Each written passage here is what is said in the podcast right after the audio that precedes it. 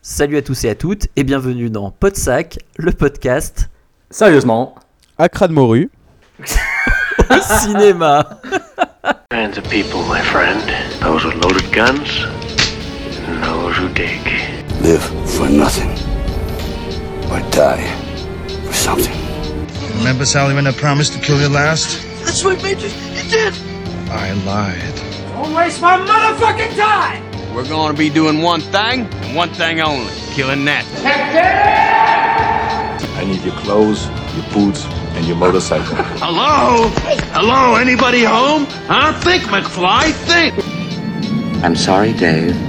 I'm afraid I can't do that. They're coming to get you, Barbara. What's blood for? If not for shedding. Donc la crâne morue qui est avec nous ce soir, c'est Thibaut Turca. Bonsoir Thibaut. Bonsoir à tous, merci, euh, merci à vous. Voilà, donc euh, il vous parlera peut-être Quel peu plus tout à l'heure. Oui, quel enthousiasme. à chaque ça fois, fait je crie plaisir. dans mes intros, donc j'ai décidé de pas crier. Ah oui, bah t'es comme Jérôme alors. Jérôme il aime bien hurler dans les intros quoi. En général, il fait salut à tous euh, comme ça et voilà. Donc du coup, bah on a invité Thibaut ce soir pour un débat. Alors ça faisait longtemps que vous aviez pas eu de pot de sac. Effectivement, on a fait euh, un épisode euh, fin octobre, euh, ouais, de- on va dire euh, bah, pour euh, Halloween. hein. Et puis euh, ensuite rien en novembre. Et puis donc là celui-ci vous l'aurez juste tous les avant podcasts Noël. disparaissent hein, en ce moment, c'est une hécatombe, euh, c'est un gros bordel. Exactement, on sait plus trop qui fait quoi, si des gens continuent ou pas, on verra, peut-être, peut-être pas.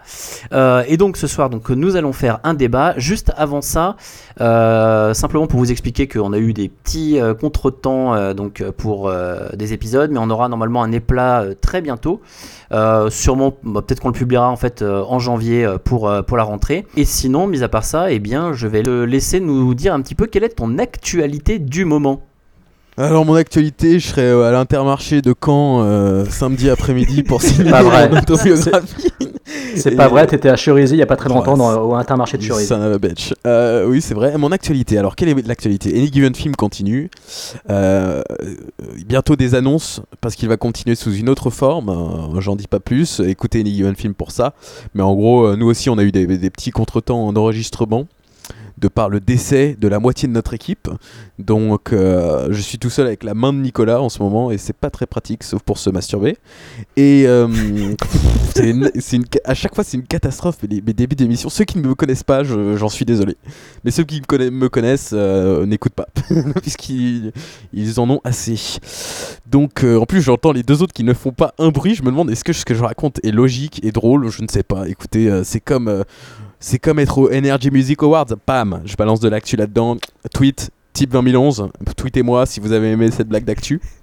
Non mais je t'explique une chose sinon- sinon- Non mais je t'explique un truc, je t'explique un truc. C'est comme quand j'écoute euh, Any Given Film, que tu fais tes blagues, que, ou tu faisais, quand tu faisais tes introductions pour les spéciales, euh, spéciaux Halloween, pardon, je t'écoute quand tu fais des blagues. Et je me gausse dans mon coin, tu vois, je, je rigole. Non je mais c'est bon, on va pas, ça va pas transformer en Thibaut, t'es drôle, t'inquiète pas, continue. Euh, mais Ça euh, sert à rien, il a déjà accepté de faire le podcast, donc euh, laisse tomber. hein, Exact.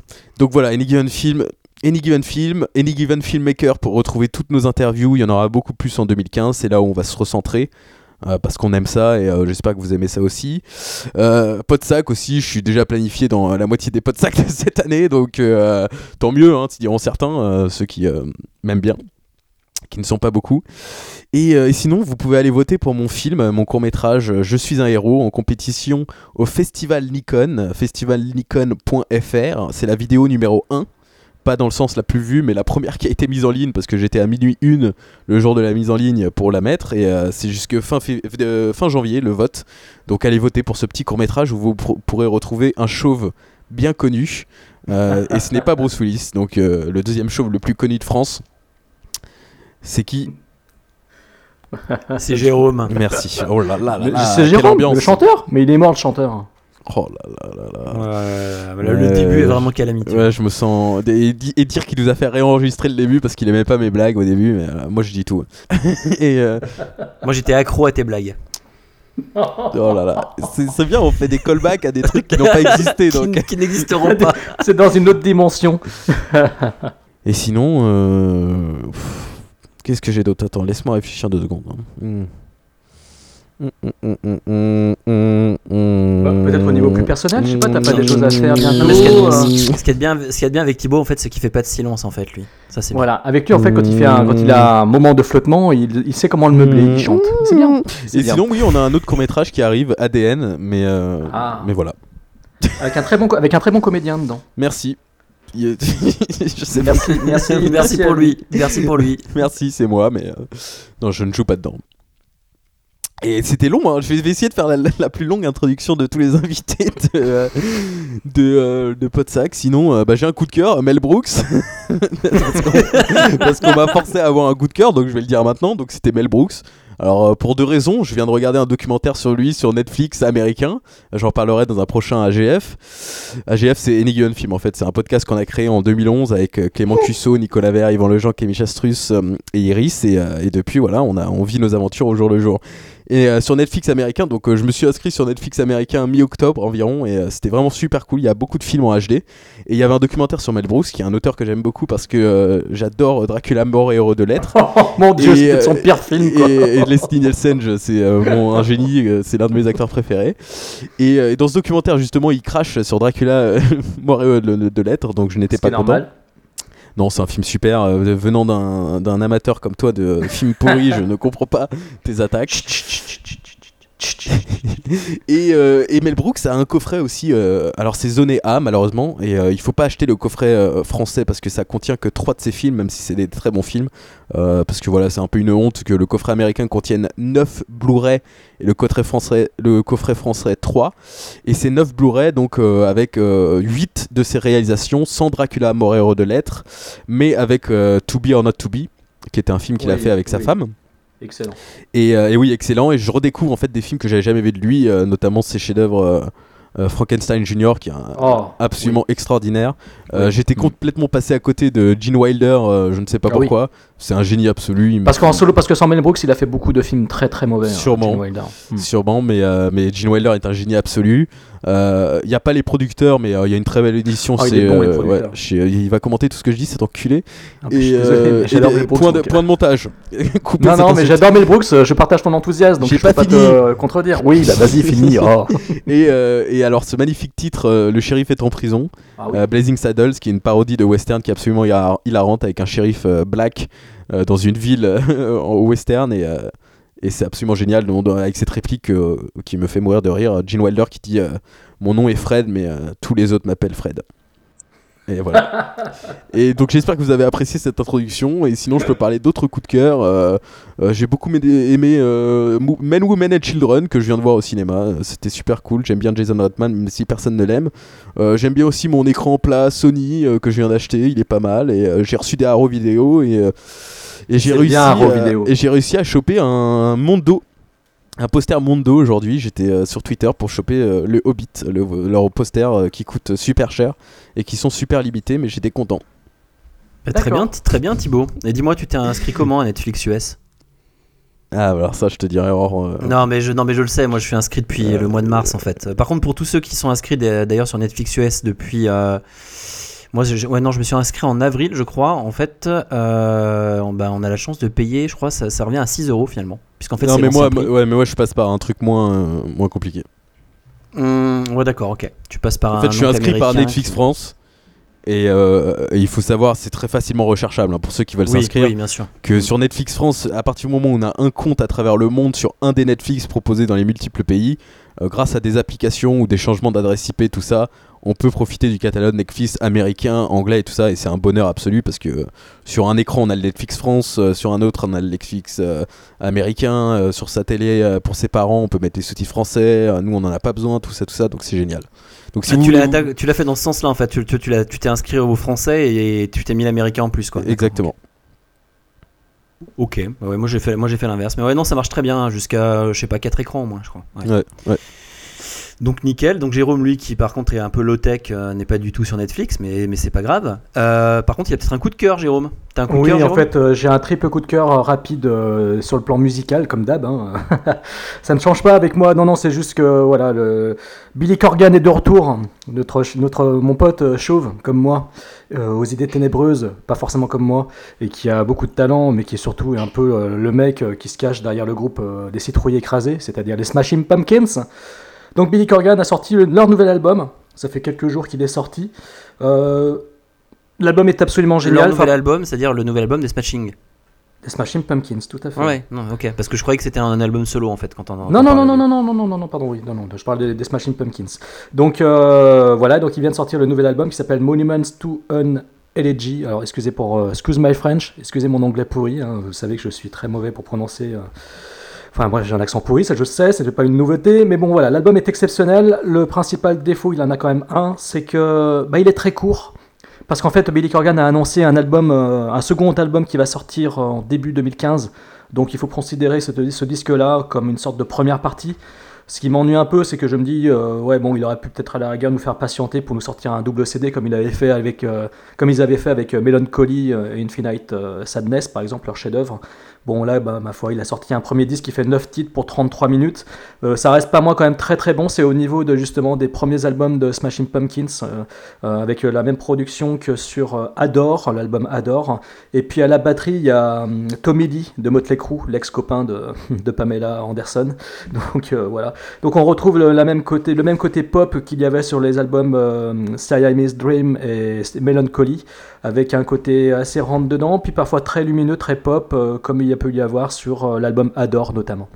Ensuite, il y a le nouvel album de, de Acme, Acme, euh, les petits métalleux français, euh, qui était euh, porté par un chanteur à la voix claire et parfois énervé qui s'appelait Thomas, et qui a quitté le groupe à la sortie de leur avant-dernier album. Il avait quitté le groupe comme ça, sans vraiment de raison particulière. Il en avait marre du métal et de la musique. Et puis, bah, les Icos avaient continué leur carrière pour promouvoir leur, leur avant-dernier album avec un nouveau chanteur. Et celui-ci, donc, avec eux, vient de sortir, vient de sortir donc l'album qui s'appelle Dévisager Dieu, qui est sans nul doute peut-être euh, la meilleure livraison d'Acme depuis fort longtemps. Donc euh, en fait, euh, le chanteur est plus est- euh, met plus l'accent sur la voix claire, euh, ce que ne faisait plus euh, le précédent sur les derniers albums. Là, il y a plus de voix claire, donc le disque est beaucoup plus accessible que sur les derniers. Et puis on retrouve un peu la... Si on retrouve quand même toujours la harne de Acme, il y a quand même le côté pop des deux premiers albums, c'est-à-dire c'est-à-dire Sombre et Fort et Polaroid et Pornographie. Euh, on retrouve un peu le côté pop qu'il y avait sur ces deux premiers disques. Donc euh, voilà, donc Dévisager Dieu, je sais que Emmerich, Only, euh, le fan de Selena Gomez, adore euh, Acme, il sera d'accord avec moi pour dire que c'est un très très bon disque. Il suffit d'écouter le titre avant le jour pour s'en convaincre. C'est un très bon morceau euh, qui ouvre l'album de façon assez assez forte. Donc voilà, et l'album est tout euh, au même niveau, c'est très très bon. Et enfin pour terminer, euh, nouvel album de mes chouchous que j'ai découvert et maintenant il y a deux ans, c'est The Pineapple euh, Thief, donc le vol de l'ananas. Donc qui a volé l'ananas Eh ben écoutez, il est dans le Magnolia, puisque l'album s'appelle Magnolia. Euh, c'est pour les fans de Biffy Clyro, que Tony et moi connaissons bien, et les fans de Slut, le groupe allemand de pop rock euh, que personne ne connaît parce que le nom Slut euh, fait penser à des choses cochonnes. Donc euh, Pineapple Thief, donc c'est un groupe anciennement de métal qui a viré complètement en pop, avec des morceaux qui vous rentrent dans la crâne, avec des refrains qui, qui font halluciner, avec une voix parfois claire, parfois au perché, parfois de tête. euh, on est, ils sont comparés des fois à Muse au niveau des ambiances musicales, ce qui n'est pas faux du tout. Il y a beaucoup d'orchestration symphonique, euh, il y a des passages très rentre dedans, avec des gros effets de guitare. Euh, voilà, donc euh, ce, disque est une tuerie. euh, il est sorti en double CD. euh, c'est une tuerie, voilà, comme, comme euh, l'album précédent et comme l'album d'avant qu'ils avaient déjà sorti. Voilà. Donc euh, ce disque est encensé de partout aussi et ça le mérite amplement. Voilà pour mes coups de cœur, c'est fini. Et on écoute un extrait tout de suite. Merci à toi, Jérôme. Ouais, d'ailleurs, ça, d'ailleurs, ça me fait un peu peur hein, parce que du coup, Jérôme, tu dis Biffy Clyro, tu dis Muse, tu dis Slut, donc trois groupes qui, qui font partie peut-être des 20 groupes que je préfère. Eh ben écoute, tu écoutes Bah, le morceau. Je vais écouter, mais j'ai juste peur en fait d'être déçu parce qu'en général, tu vois, je. Mais bon, Bah, on écoute, verra. Tu écouteras Simple as That ou Alone at Sea, les deux premiers morceaux de Les l'album. deux et premiers tu- D'accord. Les deux premiers de l'album, tu écoutes les deux premiers. Si ça te plaît, ça te plaît. Si ça te plaît pas, tant pis. Non, mais en plus, Jérôme n'a pas du tout euh, l'habitude de- d'encenser des trucs euh, et de dire que euh, ça c'est génial, etc. Il a généralement des goûts euh, relativement mesurés, donc on devrait lui faire C'est vrai. confiance. Par exemple, Interstellar, j'ai trouvé ça très très nul. Bon, d'accord, j'arrête. Non, mais voilà, mais ok, d'accord. comment. Bon, euh, non, et puis moi d'ailleurs, du coup, je ne fais pas de, de coup de cœur puisque Jérôme les a déjà monopolisés. Il y en a déjà eu deux, et puis voilà. J'aime bien qu'il insulte fait Jérôme trois. alors que j'ai parlé quand même pendant un quart d'heure. Mais c'est pas grave parce que toi t'es l'invité. euh, Je Je t'insulterai après. cette intro, après c'était euh, évidemment une blague. Merci. Thibaut, Merci à tous. Thibaut, tu, tu seras Je insulté me hors retire. micro quand je parlerai avec Jérôme. Ok. Voilà. Donc du coup, euh, eh ben, on va passer au débat. Ouais, surtout que j'ai cité Christopher Nolan. C'est intéressant pour faire rebondir le débat. Oui, si, C'est oui, super, mec. T'es Ouais. l'un Eh. des, des inventeurs des meilleures transitions du monde. C'est quand même moi, attendez. Christopher Nolan, c'est quand même le meilleur moyen pour nous propulser dans la stratosphère de ce débat. Oui, on va faire sortir. donc un débat sur le voyage spatial. Exactement. Pour ou bienvenue, bienvenue dans Podsac, le Podsac qui ne prend pas du tout la tête. Moi, je suis contre le, je suis contre le voyage spatial euh, quand on, quand on part avec une euh, fusée en forme de bibliothèque. Donc voilà, du coup, euh, partant, Tu l'as donc partant vu de, toi aussi. Partant de là, donc notre débat de ce soir est sur la mutation du 7e art, donc du cinéma, ou le passage au tout numérique. Alors en fait, le, le débat m'est venu, euh, rendons à César ce qui était Thibaut Turca, euh, d'un Any Given Film que j'avais euh, écouté, où tu avais parlé justement euh, de Side by Side. L'un des meilleurs, Donc on l'un des meilleurs voilà. On reviendra, on reviendra là-dessus plus tard. Et du coup, c'est vrai que euh, c'est quelque chose qui me trottait un peu dans, la tête depuis un moment. Et euh, je me disais qu'effectivement, il y avait eu tellement, tellement de choses qui avaient euh, changé en fait au niveau du cinéma. Et surtout, en fait, moi, il y a eu un déclic. Puis après, après Thibaut nous fera une, une petite intro là-dessus. Mais moi, il y a eu un déclic, c'est quand j'ai vu Le Hobbit au cinéma en HFR, où je me suis dit. Est-ce que le cinéma en fait qu'on voit aujourd'hui, est-ce que ce qu'on nous propose là et peut-être potentiellement ce qu'on nous proposera dans dans 5 ans, dans 10 ans, c'est euh, le cinéma tel que moi je l'entends, tel que je l'ai aimé ou tel que je l'aime et euh, est-ce que euh, quelque part toute cette mutation qui a qui eu lieu et puis qui est on, est va dire presque à la fin, mais puisqu'en fait tous les aspects en fait du, du, cinéma en fait sont maintenant vraiment tournés vers le numérique. Bah, Est-ce que tout ça finalement bah, c'est quelque chose de plutôt positif, de négatif? Est-ce que j'ai pas un- une vue de, go- de vieux con là-dessus ou pas? Voilà. Donc euh, et bah, j'ai proposé ça donc euh, à Jérôme et à Thibaut. Et, et voilà. Et Thibaut, je crois que tu voudrais un peu introduire les choses et, euh, et voilà. Donc je te laisse la parole. Do not go gently into the night. Do not fear the night to come. C'est l'une de- l'un de mes pires Michael Caine. D'habitude, j'imite euh, au moins euh, 5% mieux. She was only 15 years old. Oh là là, c'est une catastrophe avec Podsac. Désolé. Euh, oui, alors oui, je voulais un prélude parce que c'est un débat où à chaque fois on en parle, à chaque fois qu'on en parle quand on est euh, amoureux du 7 art, mais simple cinéphile euh, français, américain, tout ça, on sent, enfin pour moi, on sent un peu ridicule quoi. Parce que c'est comme si on, c'est comme si on disait voilà, Hey, Hollywood arrête, euh, ou alors ouais, Hollywood continue. Enfin, c'est tout le monde s'en fout de notre avis. On n'est pas des professionnels du cinéma. Euh, pour certains, c'est un débat qui paraît complètement futile parce qu'ils soit ils s'en foutent, soit ils ne le remarquent pas parce que ça les dérange pas, etc. Euh, et c'est souvent pour la major- majorité des spectateurs un débat proche de l'enculage de mouche, comme, comme on aime le faire euh, le dimanche chez Jérôme. Mais, euh, mais c'est un débat qui passionne parce que je pense que euh, il y a un contraste entre, ce- entre ce que vit l'industrie et ce que nous on voit sur grand écran. Euh, comme Tony vient de le dire, voilà, découvrir le Hobbit en un framerate euh, HFR, ou alors nous dire que euh, dans le futur tous les films ressembleront à Avatar, euh, ça fait peur, euh, qu'on aime ou pas ces films. Et, euh, donc voilà, on, sait, euh, enfin je parle pour nous tous, hein, on sait qu'on a euh, qu'on n'a jamais mis les pieds entre guillemets sur un plateau professionnel du cinéma, qu'on n'a jamais parlé à Martin Scorsese, euh, qu'on n'a jamais discuté à Roger Dinkins. Donc ça peut paraître risible de se dire on va faire un débat là-dessus. Euh, mais je pense que c'est un débat important, surtout en France où c'est un débat complètement sous-exploité. C'est un débat qui vient une fois tous les, tous les deux ans. euh, genre, euh, voilà, tu parlais de Side by Side. Deux ans après sa sortie aux États-Unis, c'est là où Keanu Reeves est invité au Champs-Élysées Film Festival, cette espèce de connerie qui se veut supra prestigieuse parce qu'ils mettent un tapis rouge sur les Champs-Élysées.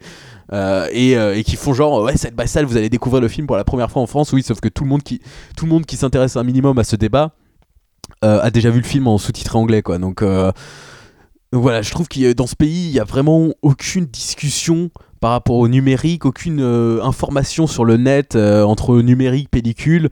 Euh, Fabrice Duvels, euh, c'est l'un des seuls qui en a parlé récemment avec la sortie d'Alléluia. C'est l'un des seuls qui, qui dit oui, moi j'ai tourné en pellicule, voilà pourquoi j'aime pas le numérique, tout ça.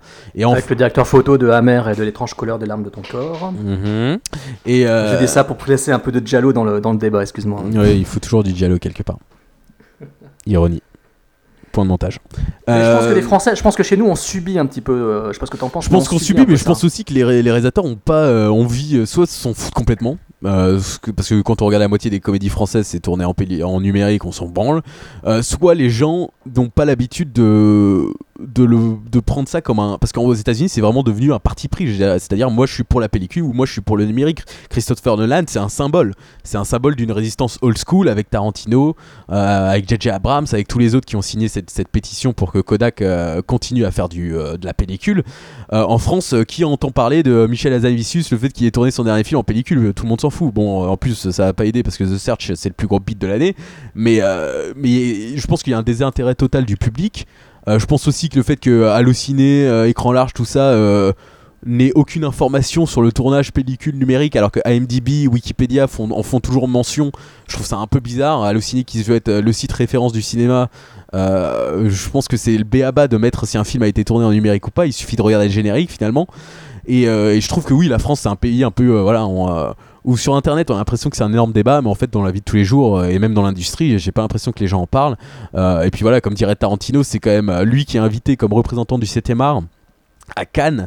où on lui montre un, DCP restauré d'un film de Léoné et, c'est là où il leur a fait un peu un doigt d'honneur après les interviews en disant je viens pas à Cannes pour regarder un DVD sur la plage donc voilà, c'est un débat qui, euh, moi, qui me passionne, euh, qui euh, passionne beaucoup de gens. J'espère qu'ils vont écouter cette émission.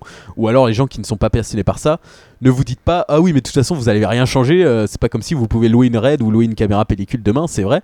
Mais en même temps, on peut voir les films, on les découvre comme vous sur grand écran, et je pense que c'est important d'en parler. Et c'est marrant qu'on en parle le jour où euh, le trailer de Night of Cups, le nouveau euh, Malik sort. Parce que Malik, qui était pour moi le dernier cinéaste à faire des films toujours sublimes, toujours contrôlés, toujours magnifiques sur pellicule, a décidé d'utiliser des GoPro. Donc bref, on en viendra après sur ces putains de caméras de merde, mais ça m'a fait beaucoup rire. Effectivement, ouais. Et euh, mais en fait, je pense euh, après on, le- rentrera peut-être plus plus loin là-dedans. Mais quand vous parliez en fait du, cinéma français, il y a quand même euh, aussi une grosse chose, c'est l'histoire de la contrainte. C'est-à-dire qu'aujourd'hui, en fait, on part là-dessus, mais le, numérique finalement, en fait, ça impose beaucoup moins de contraintes que n'impose la pellicule. Et quelque part aujourd'hui, on est dans- une société où finalement la production est devenue, on va dire, presque plus importante à certains égards hein, que que peut-être la réalisation en elle-même, c'est-à-dire de pouvoir proposer toujours plus de choses, plus d'éléments.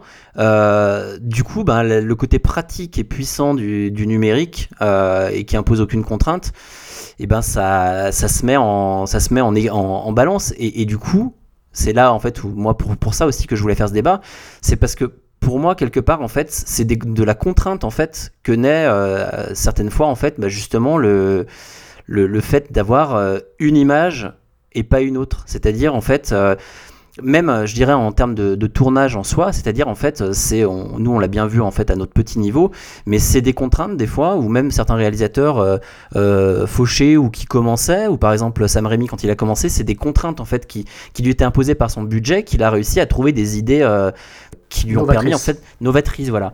Et, euh, mais du coup, je pense que c'est pour ça qu'en fait, l'économie en elle-même d'un cinéma américain peut se permettre quelque part pour certains euh, et des ces cinéastes reconnus d'arriver et de se dire bah tiens moi euh, je veux et je tournerai en pellicule mais quid des autres quoi? Non mais c'est alors oui oui et non parce qu'en même temps euh, tu regardes un peu les sites et même dans Side by Side tu vois qu'il y a beaucoup de jeunes réalisateurs qui parlent de la pellicule aussi. Je suis d'accord mais moi ce qui me choque le plus c'est c'est pas tant le fait qu'on tourne euh, en pellicule ou en numérique en France, c'est évident que ça allait arriver. C'est le fait qu'aucun journaliste ne s'intéresse vraiment à cette, à cette question. Moi, ça me choque. C'est-à-dire qu'en. France, on n'a aucune. Enfin, à chaque fois que je vois un film moche français ou un film qui a des, des fautes visuelles mais évidentes en France, je regarde un peu si les gens en parlent. Les gens n'en ont rien à foutre quoi de, de, de l'exist- l'existence de ce débat n'existe pas. C'est-à-dire qu'il faut qu'il y a c'est le même genre de site qui reprend les articles genre ouais Nolan euh, vient de discuter du 35 mm mais pourquoi vous allez pas voir Azalevicius, euh, Boukrieff, euh, Gans, les réalisateurs qui sont un peu cinéphiles etc pour leur parler de pellicule numérique quoi?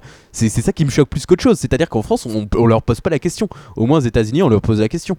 Parce qu'aujourd'hui, on va tout au très vite en fait. C'est-à-dire qu'en fait, aujourd'hui, j'ai le sentiment que l'on va directement à l'essentiel et que les gens oublient complètement le sens esthétique des choses. Que maintenant, ils viennent bouffer, ils viennent au cinéma pour bouffer, euh, bouffer de la nourriture euh, parfois indigeste qu'on leur sert.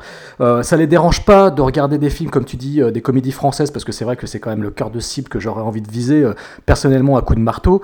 Ces films qui sont hideux, qui sont laids, qui sont moches, qui sont complètement désincarnés, qui ont une image absolument terne, proche de la télévision, qui est proche justement de ce que les gens bouffent déjà chez eux en télé-réalité ou en télénovela ou en télémerde, enfin bref, toute la saloperie qu'ils ingurgitent. Et ça les dérange pas d'aller au cinéma pour voir ça, parce que pour eux, ça reflète totalement ce qu'ils ont déjà l'habitude de voir chez eux. Donc forcément, le débat que l'on tient ici, euh, pour la plupart, pour le lambda, euh, est complètement insignifiant. Ils ne, ils ne voient pas du tout le cinéma aujourd'hui comme un art. Euh, je, trouve que, je trouve que les gens aujourd'hui ont fini par oublier que le 7e art, bah, dans le 7e art, il y a art, quoi. Ouais, moi, moi je, je serais en désaccord en- en- entre guillemets, ça c'est typique. De toute façon, c'est dès qu'on parle de France, c'est comédie française, etc.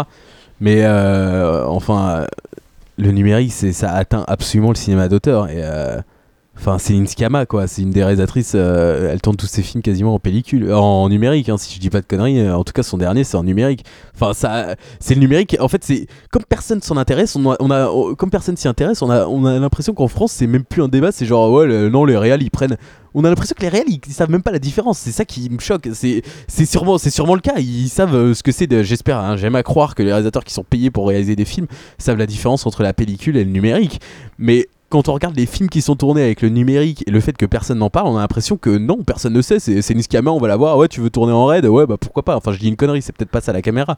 Mais euh, c'est cet exemple. C'est-à-dire que, oui, dans les comédies françaises, euh, elles sont moches, mais euh, entre guillemets, elles ont toujours été moches, les mauvaises. en pellicule ou en numérique, il y a toujours évidemment des films moches en pellicule, puisque ça existe depuis bientôt euh, 100 ans. Il y a toujours des films moches en numérique.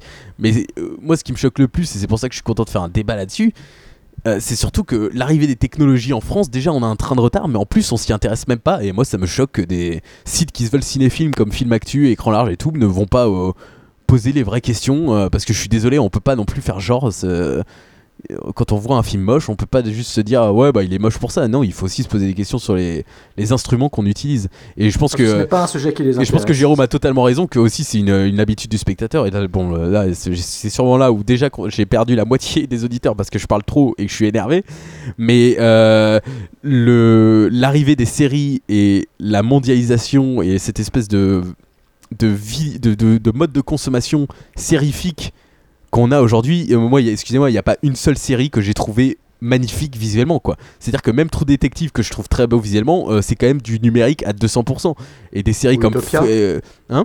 Ah, si t'avais si t'avais Carnival aussi. Enfin, moi, je croyais qu'il était plutôt. Ah bah euh, Carnival, bien sûr, Deadwood dans ce Oui, mais évidemment, il y a des séries, euh, séries tournées en pellicule euh, grâce à ça, The Wire, euh, Sopranos, tout ça. Ouais, on est, on est sur une frange qui, qui représente un 1% à peine la production. Excusez-moi, aujourd'hui, les meilleures séries du monde, on les regarde, moi ça fait fake quoi. Game of Thrones, Hannibal, Fargo, c'est des séries qu'on peut aimer ou pas, je, je dis pas le contraire, mais c'est juste, c'est des... moi il y a aucune série qui m'a transcendé visuellement depuis, le... depuis ces, ces cinq dernières années.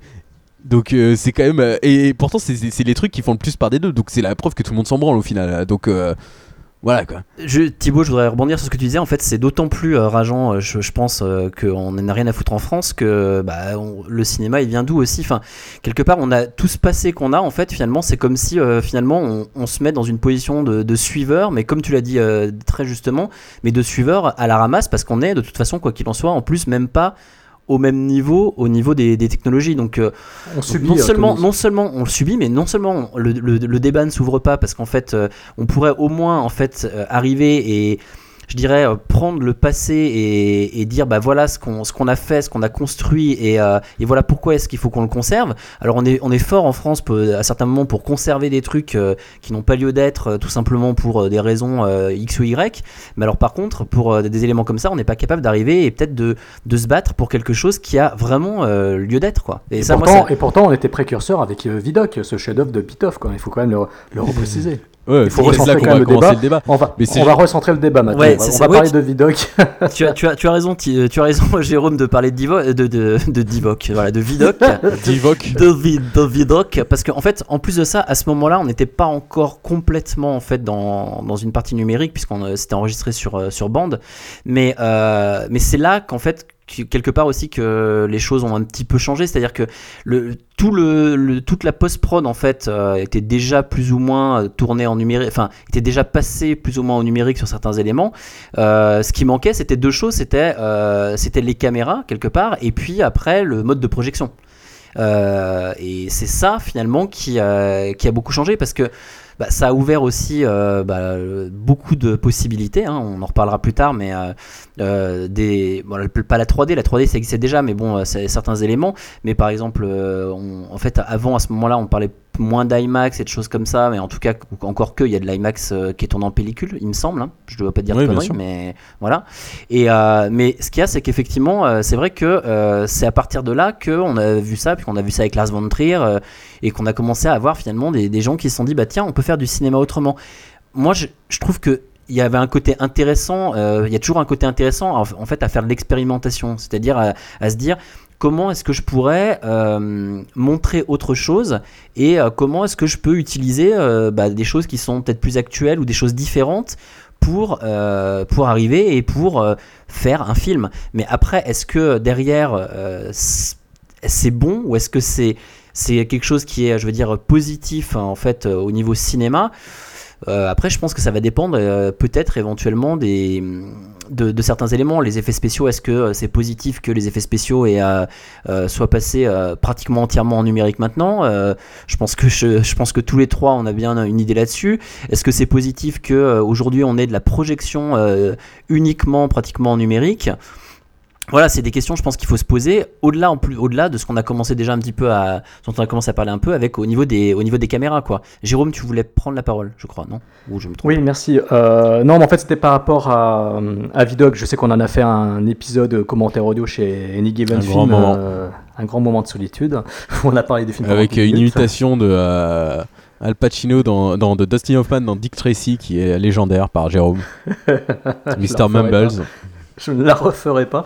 Mais bon, oui, euh, quand le film euh, Vidoc est sorti, euh, je me rappelle quand même que effectivement le là la question intéressait tout le monde. Ah oui, oui. Je me souviens que dans la presse, dans la presse, c'était Vidoc, Révolution, l'écran fantastique en faisait la couverture, c'était Révolution. Voilà, il y avait un film qui sortait en salle. Chantait Et c'était un petit peu, voilà, c'était un petit peu la, la grosse surprise. C'était le- ça venait de France, c'était chez nous. Il y avait un film tourné en numérique qui débarquait en salle. C'était euh, une nouvelle façon de voir le cinéma, une nouvelle façon de travailler, parce qu'il y a quand même effectivement euh, une révolution sur le plan visuel, une révolution sur le plan de la méthode de travail pour les metteurs en scène, pour les directeurs de la photo, pour les monteurs, pour les comédiens aussi. Ce n'est plus la même façon de travailler, c'est complètement nouveau.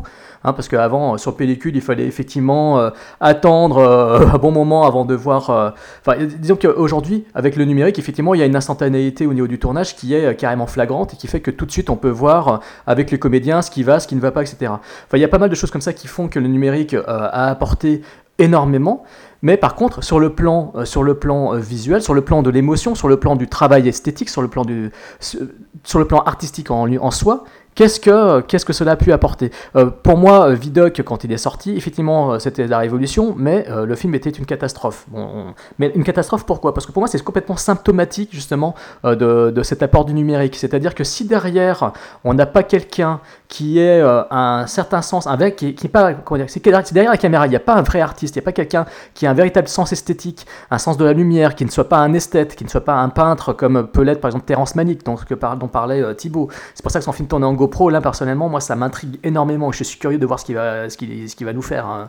Mais voilà, si derrière il n'y a pas quelqu'un comme ça qui soit capable euh, d'utiliser euh, son, son support vidéo pour en faire quelque chose d'absolument magnifique, on arrive à des, à des productions qui sont tellement hideuses que pour moi, euh, qui pour moi tendent à dire que le numérique c'est une catastrophe. Quoi.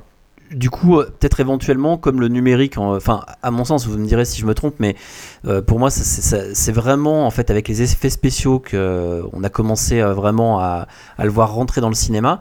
Le secret de la pyramide. Le secret de la pyramide, Young Sherlock Holmes de Barry Levinson, avec le fameux, euh, le fameux passage euh, de, du, re- du, du vitrail. Ouais, ou même, enfin, je veux dire, à l'époque, tu vois, Terminator 2, des trucs comme ça. Enfin, je veux dire, c'est- on était sur des, on était sur des, des productions où, euh, où c'était des choses qu'on avait encore euh, à ce moment-là jamais vues. Est-ce que pour vous, en fait, euh, ce- cet apport en fait du numérique, euh, je dirais plutôt en, termes d'effets spéciaux, c'est quelque chose que Non. que vous appréciez ou pas en non, fait? Moi pas- personnellement pas du tout. Euh, j'ai vraiment, euh, j'ai toujours préféré les effets spéciaux de plateau, les, même les animatroniques, les effets mécaniques, les made paintings. Je, je préfère largement, mais largement 100 fois mieux tout ça, parce que euh, ce côté physique, ce côté interactif avec les comédiens, je le ressens plus, je le trouve plus crédible, plus, plus réel. Je le ressens vraiment euh, en tant que spectateur, je le, je le trouve palpable.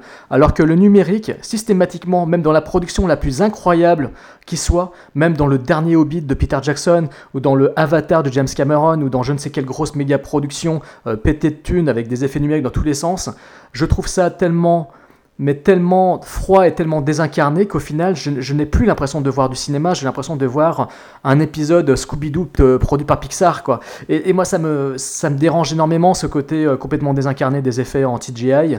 Euh, aussi réussi soit-il, hein, des fois, c'est sûr qu'ils ont des logiciels qui maintenant, voilà, quand tu lis, par exemple, si tu lis de fond en comble la revue maintenant, l'écran fantastique qui fait 150 pages, où il te détaille euh, en, en 20 pages de dossier, avec une interview des responsables des effets euh, numériques sur le dernier Hobbit ou sur le, dernier euh, Christopher Nolan et tout, tu vois que les mecs ils réfléchissent à des logiciels de malades mentaux pour arriver à reproduire euh, une bataille avec des milliers de figurants qui n'existent pas, pour imaginer l'impact euh, des armes sur l'herbe, sur les cheveux, sur les costumes, etc. Tu te dis mais c'est un travail de c'est un travail monstrueux, c'est sûr. Je suis euh, impressionné par l'ingéniosité de ces mecs, par le génie qui, qui, euh, par le génie, par leur génie. Mais au final, au final, à chaque fois que je regarde ces films, à chaque fois, je sais dans ma tête et dans mon cœur que ce que je vois à l'écran n'est pas réel, que c'est un truc qui est reproduit par ordinateur.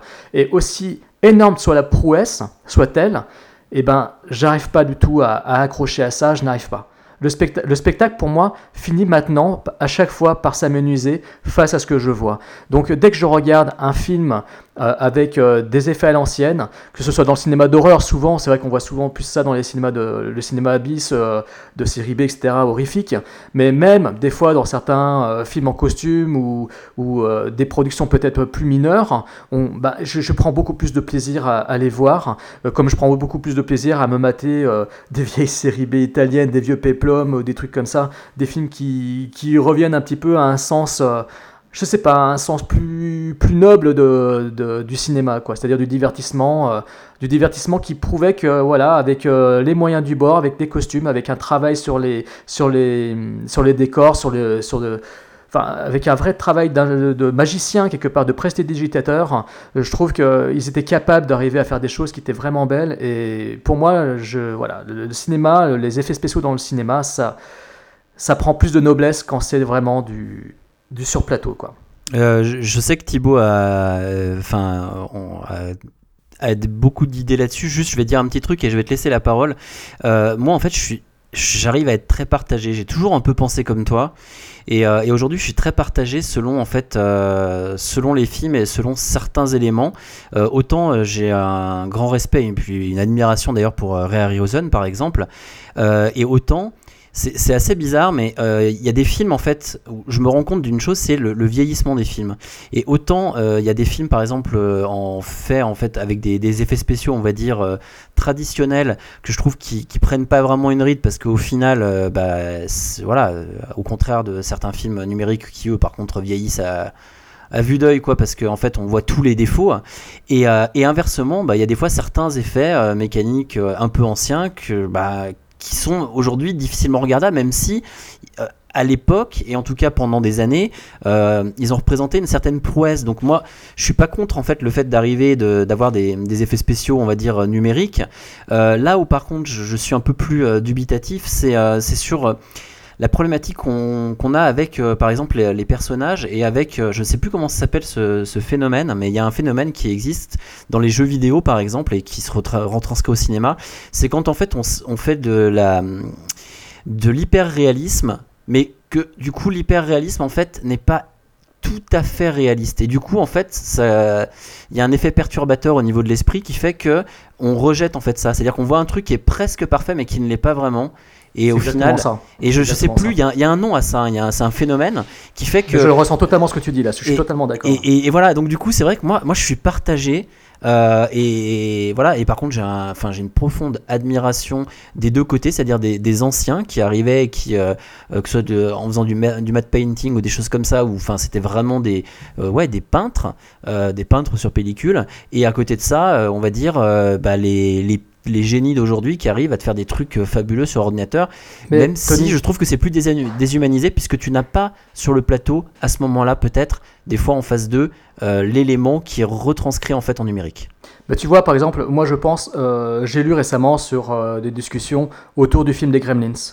Pour moi, ce film, c'est voilà, les deux Gremlins. Pour moi, enfin, surtout le premier, pour moi, ça fait partie de mes coups de cœur de, de mon enfance. Pour moi, c'est un chef-d'œuvre. euh, Voilà. Bon, les, les- beaucoup de disent aujourd'hui, beaucoup disent aujourd'hui que les, les peluches des Gremlins, les Mogwai, les, créatures, euh, pêchent par leur animation un peu obsolète, un peu vieillotte, etc.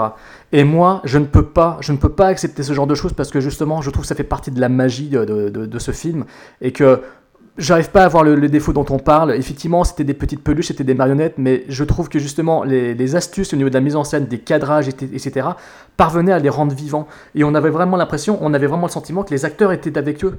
Alors qu'aujourd'hui, tourner un, un remake, un reboot de Gremlin en numérique, mon Dieu, quoi, mon Dieu, mais j'irai jamais voir cette merde, j'irai jamais voir ça, c'est pas possible. Donc je ne peux pas, je ne peux pas accepter euh, de voir ça, et ça me donnerait justement exactement le même ressenti que toi tu peux avoir. Tu vois, vous voyez par exemple La planète des singes, là, les films, euh, les deux nouveaux planètes des singes, les deux reboots. Oui, c'est sûr, ils sont impressionnants, etc., etc. Il n'y a pas de souci. euh, Ouais. À quelques exceptions près, euh, la prouesse est presque euh, réussie. Euh, je suis pas super emballé, mais bon, voilà. Mais mon Dieu, quoi. Avant ça, il y avait qui? Il y avait le mec qui a fait les effets spéciaux, euh, qui a fait les créatures de singes, dans, bah, déjà dans les, dans les films euh, précédents, évidemment, hein, les films de Franklin euh, Schaffner, euh, les films, euh, la saga La planète des singes, et puis aussi tous les films où on voyait des singes euh, euh, tels que, par exemple, dans Greystock, par exemple, je crois que c'est c'est Rick Baker, je crois qu'il fait, qui était Ouais, ouais, qui est spécialiste. Voilà, mais putain, mais, mais mon Dieu, quoi. Rick Baker, mais où est-ce qu'il est aujourd'hui, quoi? Où, est-ce- où, où sont les nouveaux Rick Baker, quoi? Aujourd'hui, maintenant, les mecs, voilà, ils sont, ils sont derrière un écran d'ordinateur, tranquille, ils font leur truc, ils font leur logiciel pour animer les sourcils, pour animer les poils de cul, pour animer le- le- les ongles, pour animer les reflets, les ceci, les cela. Euh, je préfère, mais je trouve ça mais juste complètement désincarné et déshumanisé, ou désingeanisé, pardon, parce qu'on parle de singe, mais, mais moi, c'est triste, c'est devenu triste. Ce cinéma-là me, me- me fait beaucoup de peine. beaucoup plus en accord avec euh, Tony. euh, après, euh, juste pour revenir sur Gremlins, excusez-moi, mais les gens qui, trouvent des défauts dans l'animation de Gremlins 2, qui a un budget en plus beaucoup plus. euh, parce que dans le 1, je vais pas dire que ça a mal vieilli, mais y a, ça fait old school. Mais dans le 2, pour moi, il n'y a aucun défaut d'animation dans les Gremlins. C'est- c'est- C'est-à-dire qu'on ne peut pas, on peut pas se dire, à part si on est- on n'aime pas les films, quoi. Genre, ah oui, là, c'est un- une poupée, un truc, euh, c'est Gizmo, c'est Gizmo, point barre. Bref, ça, c'est le débat Gremlins 2. Euh, après, euh, il y a beaucoup de débats dans le débat. Moi, pour essayer d'être clair, euh, je suis pas. Il y a des films qui vieillissent très mal avec des effets plateaux parce que tous les films peuvent pas, peuvent pas être euh, La Mouche ou euh, The Thing. Mais pareil. Ou La Mouche 2. Voilà, exactement. Très bon exemple. Euh, réalisé par Chris Wallace. Ta gueule Le, concepteur d'effets spéciaux de la mouche 1, il Il est faut quand même le insupportable. dire. Ça, c'est- avec la, me- avec, avec meilleure tête écrasée par un, avec la meilleure tête écrasée par un ascenseur dans le cinéma. super. Euh, donc tous les films ne, ne peuvent pas prétendre à ça. Euh, mais euh, la, la même instance, enfin c'est le contraire aussi. parce- Point de montage. Euh, tous les films ne peuvent pas, tous les films avec des effets plateaux ne peuvent pas être la mouche, mais tous les films faits avec des effets spéciaux ne peuvent pas être Transformers. Transformers pour moi c'est une référence, c'est-à-dire voilà pourquoi on a inventé les effets spéciaux, parce que je suis désolé avec des effets plateaux ça n'existe pas ce film. Pareil avec le Seigneur Anneaux, pareil avec le Hobbit, pareil avec plein de trucs. Euh, c'est sur des films qui ne pourraient pas exister sans l'invention de ces logiciels, etc. Mais pour un Transformers, combien de la croisée des mondes qui a gagné par exemple l'Oscar des meilleurs effets spéciaux, alors que c'est pour moi un, un film mais profondément moche, en tout cas dans ses effets spéciaux. Là, on parle juste de ça. Donc voilà, il y a, Combien de Green il Lantern y a cette- mais- oui, mais il y a- les, les exemples sont tellement nombreux que ça sert à rien d'argumenter. Mais en même temps, ces films n'existeraient pas sans l'avènement de ces effets spéciaux. Donc euh, voilà, maintenant ça devient comme à l'époque. Mais je suis désolé, il y a plein de films d'horreur. euh, c'est trop mal foutu les effets quoi de plateau, comme dirait Tony. C'est moi je déteste la révérence vers le passé. Genre euh, tout ça parce que c'était Hitchcock. Il faut pas critiquer ces, ces effets de film. Euh, je dis pas qu'il y a des effets dans Hitchcock, mais c'est un exemple, c'est-à-dire c'est pas parce que c'est Orson Welles qui a réalisé ce film que tout a bien vieilli. Donc il y a plein de films d'horreur qui ont très très mal vieilli euh, à cause de leurs effets plateaux. Euh, tous les films peuvent pas être euh, Evil Dead 2, donc tous les films peuvent pas être jouissifs comme ça. Euh, donc dans le débat des blockbusters, moi euh, je suis désolé, euh, je suis plus dans le côté les effets spéciaux sont super. Après moi ce qui, me fascine c'est que pourquoi dans un film comme parce que je pense qu'il faut vraiment se concentrer sur des exemples précis sinon c'est on n'en finit plus. Mais il y a une époque où il- ILM dominait largement le domaine des effets spéciaux et moi j'ai jamais compris pourquoi Transformers n'était pas adulé pour ces effets spéciaux qui sont quasiment tous parfaits. Euh, en tout cas Parce dans le une 1, fois, on parce qu'encore une fois, on regarde l'artiste qui est derrière, euh, qui est oui, mais, la réalisation. mais oui, mais ça c'est partout. Excuse-moi, euh, il y a des gens qui n'aiment pas The Thing et qui vont dire oh, bah là je vois Rob Bottin en train d'animer la tête quoi. C'est pas parce que toi t'es à fond dans le film que voilà, c'est comme Gremlins. Moi je comprends pas que des gens puissent ne pas être dans Gremlins et dire ah ouais là la, la- la marionnette elle est mal faite, mais ça existe toujours des gens comme ça. Euh, mais voilà, moi je comprends pas comment il peut y avoir un truc aussi aléatoire que prenons la planète des singes l'affrontement. Euh, J'ai bien aimé le film, euh, bref. César, je le trouve à 50% très bien fait, 50% mal fait. Euh, au début du film, il y a des cerfs, je crois, euh, qui apparaissent, qui sont pour moi absolument immondes, qui euh, pour un film qui se veut euh, ultra numérique et genre euh, ouais on va à fond dans les technologies, euh, je trouve qu'ils sortent tout droit de la croisée des mondes. Et dans ce même film, il y a pour moi le meilleur effet spécial jamais réalisé, tout simplement, c'est Maurice. Laurent Houtan, Ah oui, oui, oui. qui est pour oui, moi oui, juste, on dirait pas un effet spécial. Et je ne comprends pas pourquoi tous les films n'ont pas ça. C'est-à-dire que moi, il faudrait vraiment qu'on m'explique pourquoi, euh, quand il y a des gens qui font Green Lantern, il n'y a pas un seul effet spécial qui est crédible comme Maurice Lay. Donc moi, c'est ce côté aléatoire qui m'énerve. C'est-à-dire que maintenant, quand on voit un blockbuster, et même le Hobbit, hein, moi, je- je- j'adore la saga, mais euh, je crache pas, crache pas sur le fait que euh, tous les effets spéciaux sont extrêmement aléatoires parce qu'on sait pas si euh, Weta a bossé sur ça, sur ça, sur ça. Et après, je pense que Tony a entièrement raison quand il s'agit de la longévité des films, c'est-à-dire que c'est moi, c'est quand même ce que je regarde le, en numéro 1 dans un film après l'histoire, donc le numéro 2, c'est est-ce que le film va bien vieillir C'est quand même ce qu'on se demande. Si on regarde Jurassic Park aujourd'hui, c'est parce que ça a super bien vieilli. Si on parle encore de Starship Troopers, c'est parce que les effets spéciaux sont magnifiques dans ce film.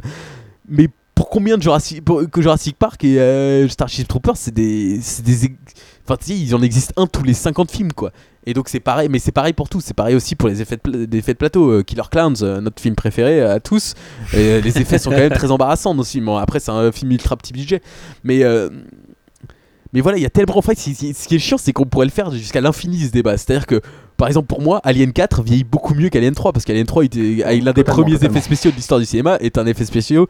Même si j'adore le film, moi personnellement, je trouve que c'est euh, voilà, c'est un très bon Alien comparé à Alien 4. Euh, L'effet spécial est absolument risible, quoi. C'est absolument ridicule de voir ça aujourd'hui. Alien 4 au moins a des effets plateaux et ils sont sublimes.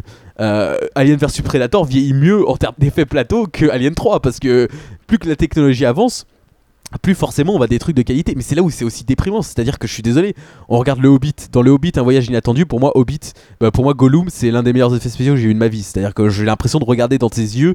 En plus, je suis à fond dans l'histoire. Euh, J'adore ce personnage, donc j'ai l'impression de vraiment de voir une personne.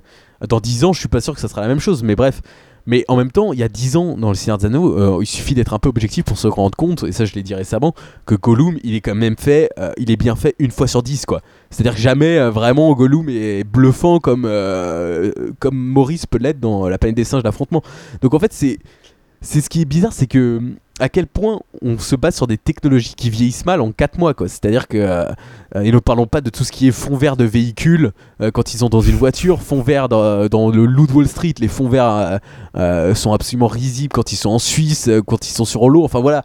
Et moi, ce qui Mais ça, c'est incompréhensible. voilà, moi ce qui m'énerve, moi ce qui m'énerve, je vais vous dire, et je, je l'ai dit aussi dans euh, AGF, ce qui m'énerve encore plus, c'est pas les blockbusters qui ont des bons ou des mauvais effets spéciaux, parce qu'il n'y a, pas le choix, de toute façon, c'est soit ça, soit le film n'existe pas. Ce qui m'énerve le plus, c'est comme des, quand des cinéastes comme Scorsese se met à utiliser cette technologie n'importe comment, et ces films, et ces effets spéciaux dans ces films ont toujours été moches, quoi. C'est point barre. euh, euh, c'est pour ça que j'aime bien Tarantino et Nolan, c'est parce qu'ils en font pas trop avec les effets spéciaux, et c'est pour ça que les films euh, vieillissent très bien aussi.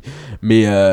mais c'est ça qui est insupportable et, moi là, où, là, où, là où je pense que le- l'effet numérique a, a détruit un genre c'est le cinéma d'horreur c'est à dire qu'aujourd'hui certes la saga des sauts avait des effets plateaux mais euh, bon euh, est-ce que c'est la peine d'en parler tellement c'était mal réalisé et numérique à souhait? Donc voilà c'est euh, même pas la peine d'en parler c'est vraiment dommage parce que les effets étaient vraiment sublimes notamment l'ouverture de crâne dans Saut 3 moi j'avais jamais vu ça au cinéma mais en même temps c'est tellement pas réalisé qu'on en a un peu rien à branler.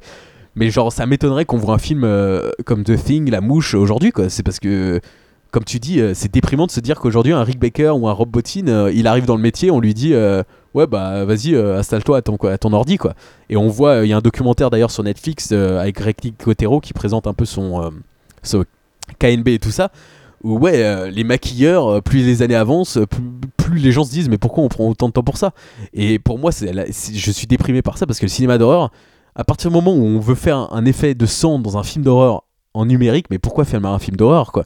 Parce que l'intérêt d'un film d'horreur, c'est que ça soit fait sur plateau et que ça soit crédible et que ça soit ultra gore. Et le fait que Evil Parce que c'est le, parce que c'est l'héritage et du on, grand guignol. du voilà, et on arrive à un moment où euh, Evil Dead. Surtout qu'on sait le faire, ça. C'est pas comme si c'était quelque chose qui était impossible à faire. Mais voilà, et puis surtout, Enfin, c'est ça qui est déprimant, c'est que tu dis, ok, les années avancent, il y a des effets spéciaux, mais les effets maquettes, les effets de plateau, ça doit être encore mieux aujourd'hui. Et Interstellar nous prouve que oui, les effets de maquettes d'Interstellar des vaisseaux sont hallucinants. Donc pourquoi tous les films ne font pas ça?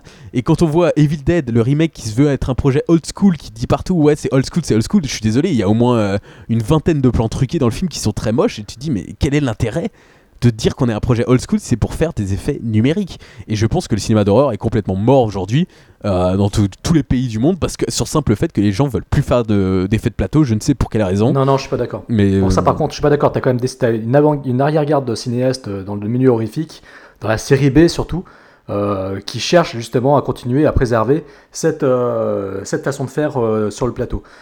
Des mecs qui viennent du monde des effets spéciaux d'ailleurs. Hein, des, alors, je sais plus comment s'appelle ce type là, qui a tourné Chrome School, euh, euh, Late to Rest 1 et 2. non mais excuse-moi, Jérôme, on parle de vrais films. Oui, je sais bien, Non, mais mais, on bon, parle- ce, que là, je veux on dire parle par pas- là, ce que je veux dire par là, c'est que tu dis que le cinéma d'horreur est moribond, qu'il n'y a plus de, de mecs qui veulent faire. Si, si, il reste encore. Mais je te parle des films d'horreur de entre cinéastes. 5 et euh, 15 millions. Je te parle pas des trucs tournés à 2000. J'ai- J'imagine qu'ils ont. Euh, heureusement qu'ils font des effets plateau. Moi, je te parle des gros projets, des trucs où on se dit. euh, Ah oui. Où on se dit pourquoi ils font une, une explosion numérique alors qu'ils pourraient faire ça sur. euh, en, en plateau, Bah, ça m'a ça m'a toujours déprimé dans le cinéma d'horreur actuel que voilà et puis excusez-moi il y a quand même un truc très marrant quand on fait ce débat même si on l'élargit au numérique pas qu'aux effets spéciaux quel est le point commun entre John Carpenter, Joe Dante et George Romero aujourd'hui? C'est qu'ils ont tous passé au numérique, euh, caméra numérique, effets numériques et tout ça, et leurs films sont le- les pires films qu'ils ont jamais fait de leur vie.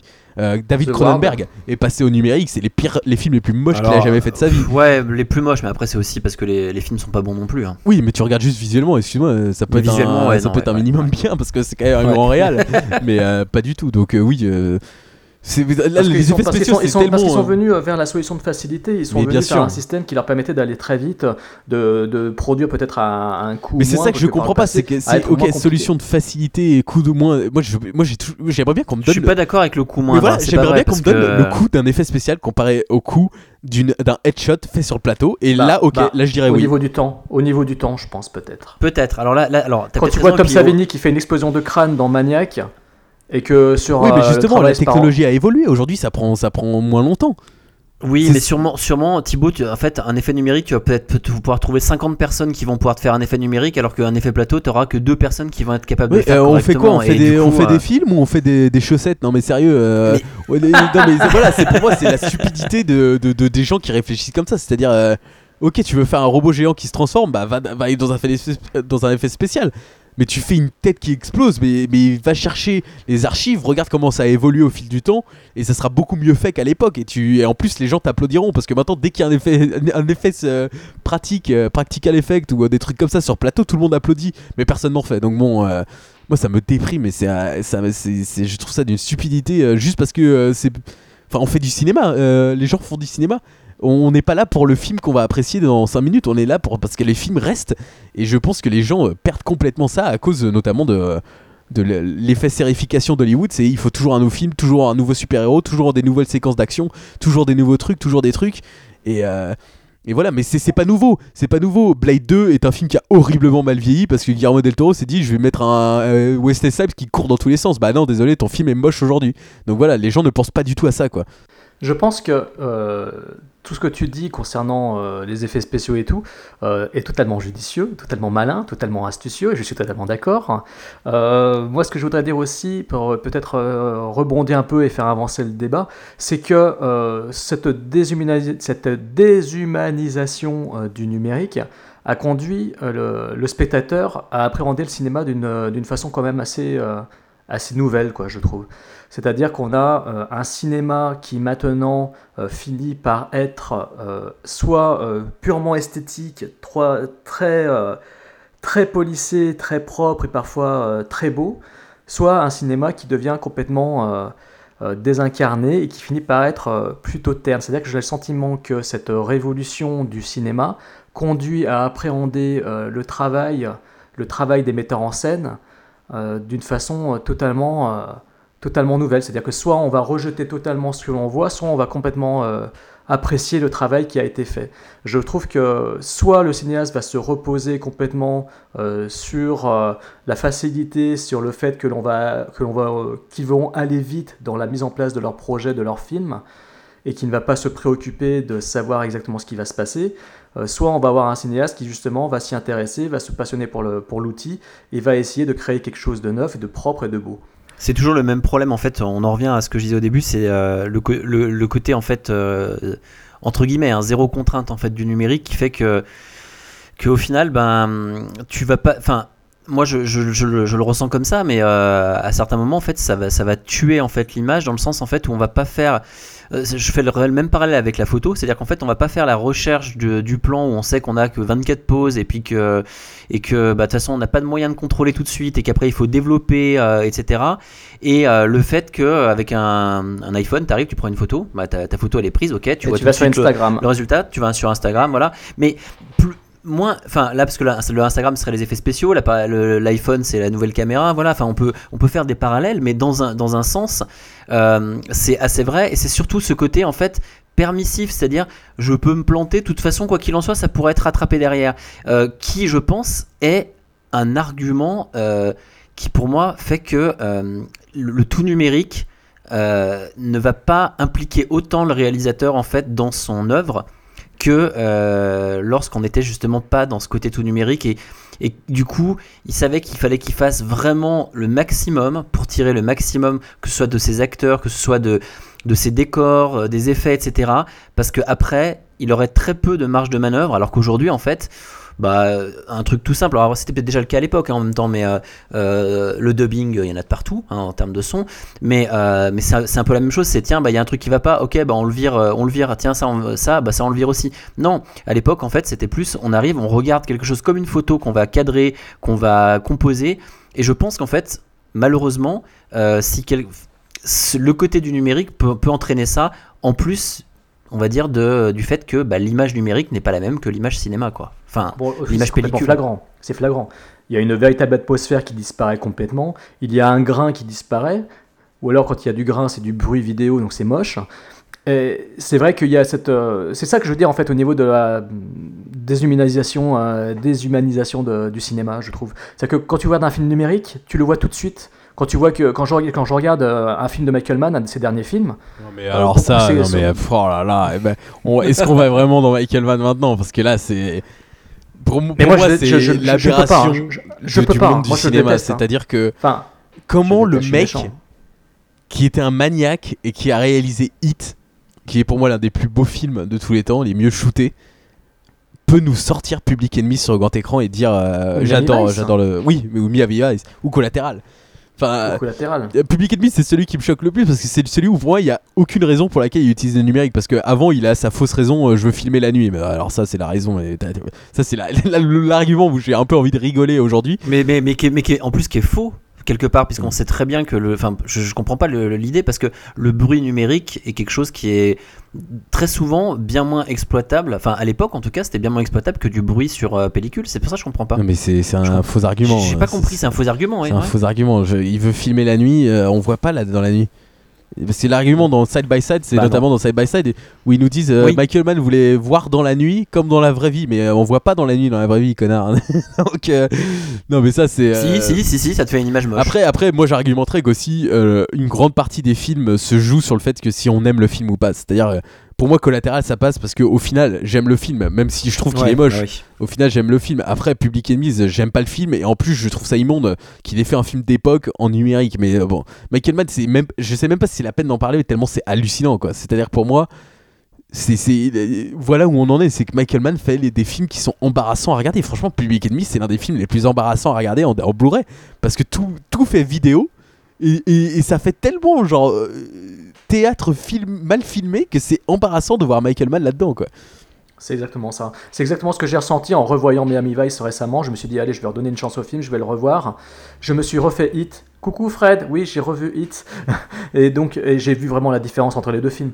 Euh, Hit est, est 100 fois meilleur. quoi. Non mais oui, et Alors que puis Miami Vice, j'avais- vit- enfin, ça fait 20 ans aujourd'hui. Je crois que c'est eh, aujourd'hui d'ailleurs, ça fait euh, officiellement 20 ans qu'il est sorti Hit.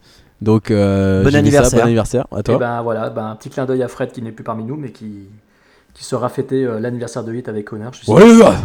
Oh yes, she's got a grass. Et, euh, et, euh, et même The Insider, enfin euh, voilà, c'est à partir d'Ali où il a commencé à péter un câble. Mais, euh, mais The Insider, euh, Révélation, c'est un film sublime aussi. Enfin bref, c'était l'un des meilleurs réals des années 90 de toute façon. Euh, Enfin bref. Mais il manque cette profondeur. Après, je en suis fait, pas d'accord sur la déshumanisation parce que honnêtement, j'en ai rien à branler euh, dans le, dans- que ça, de savoir qui a fait ça quoi. Enfin, tu vois ce que je veux dire? C'est-à-dire que j'ai pas pas ça que je que ça. Je, par- je- je parlais pas de ce niveau-là. En fait, je faisais vraiment plus allusion à ce que ressentait tout à l'heure Tony, à ce, que, ce dont il parlait. Moi, je le ressens comme ça. C'est-à-dire qu'en fait, j'ai l'impression de pas voir des personnages. Ça me donne l'impression de voir un truc complètement. euh, c'est tellement télévisuel Ah au, niveau oui, du rendu, oui. vis- au, au niveau du rendu que c'est tellement pas beau, ça fait tellement quelque chose de plat, ça manque de profondeur, ça manque de chaleur, donc je trouve ça froid, je trouve ça terne, je trouve ça triste, donc c'est pour ça que je parle de, déshumanis- de, déshumanis- de, oula, de déshumanisation. Voilà, c'est vraiment pour ça que je parle de Ouais, ce, j'utilise ce Ouais, terme. parce que dans la fabrication du film, je trouve ça un peu. euh, voilà, c'est. euh, ok, certes, on sait pas celui qui a animé le- l'oreille de, euh, de Gollum dans tel film.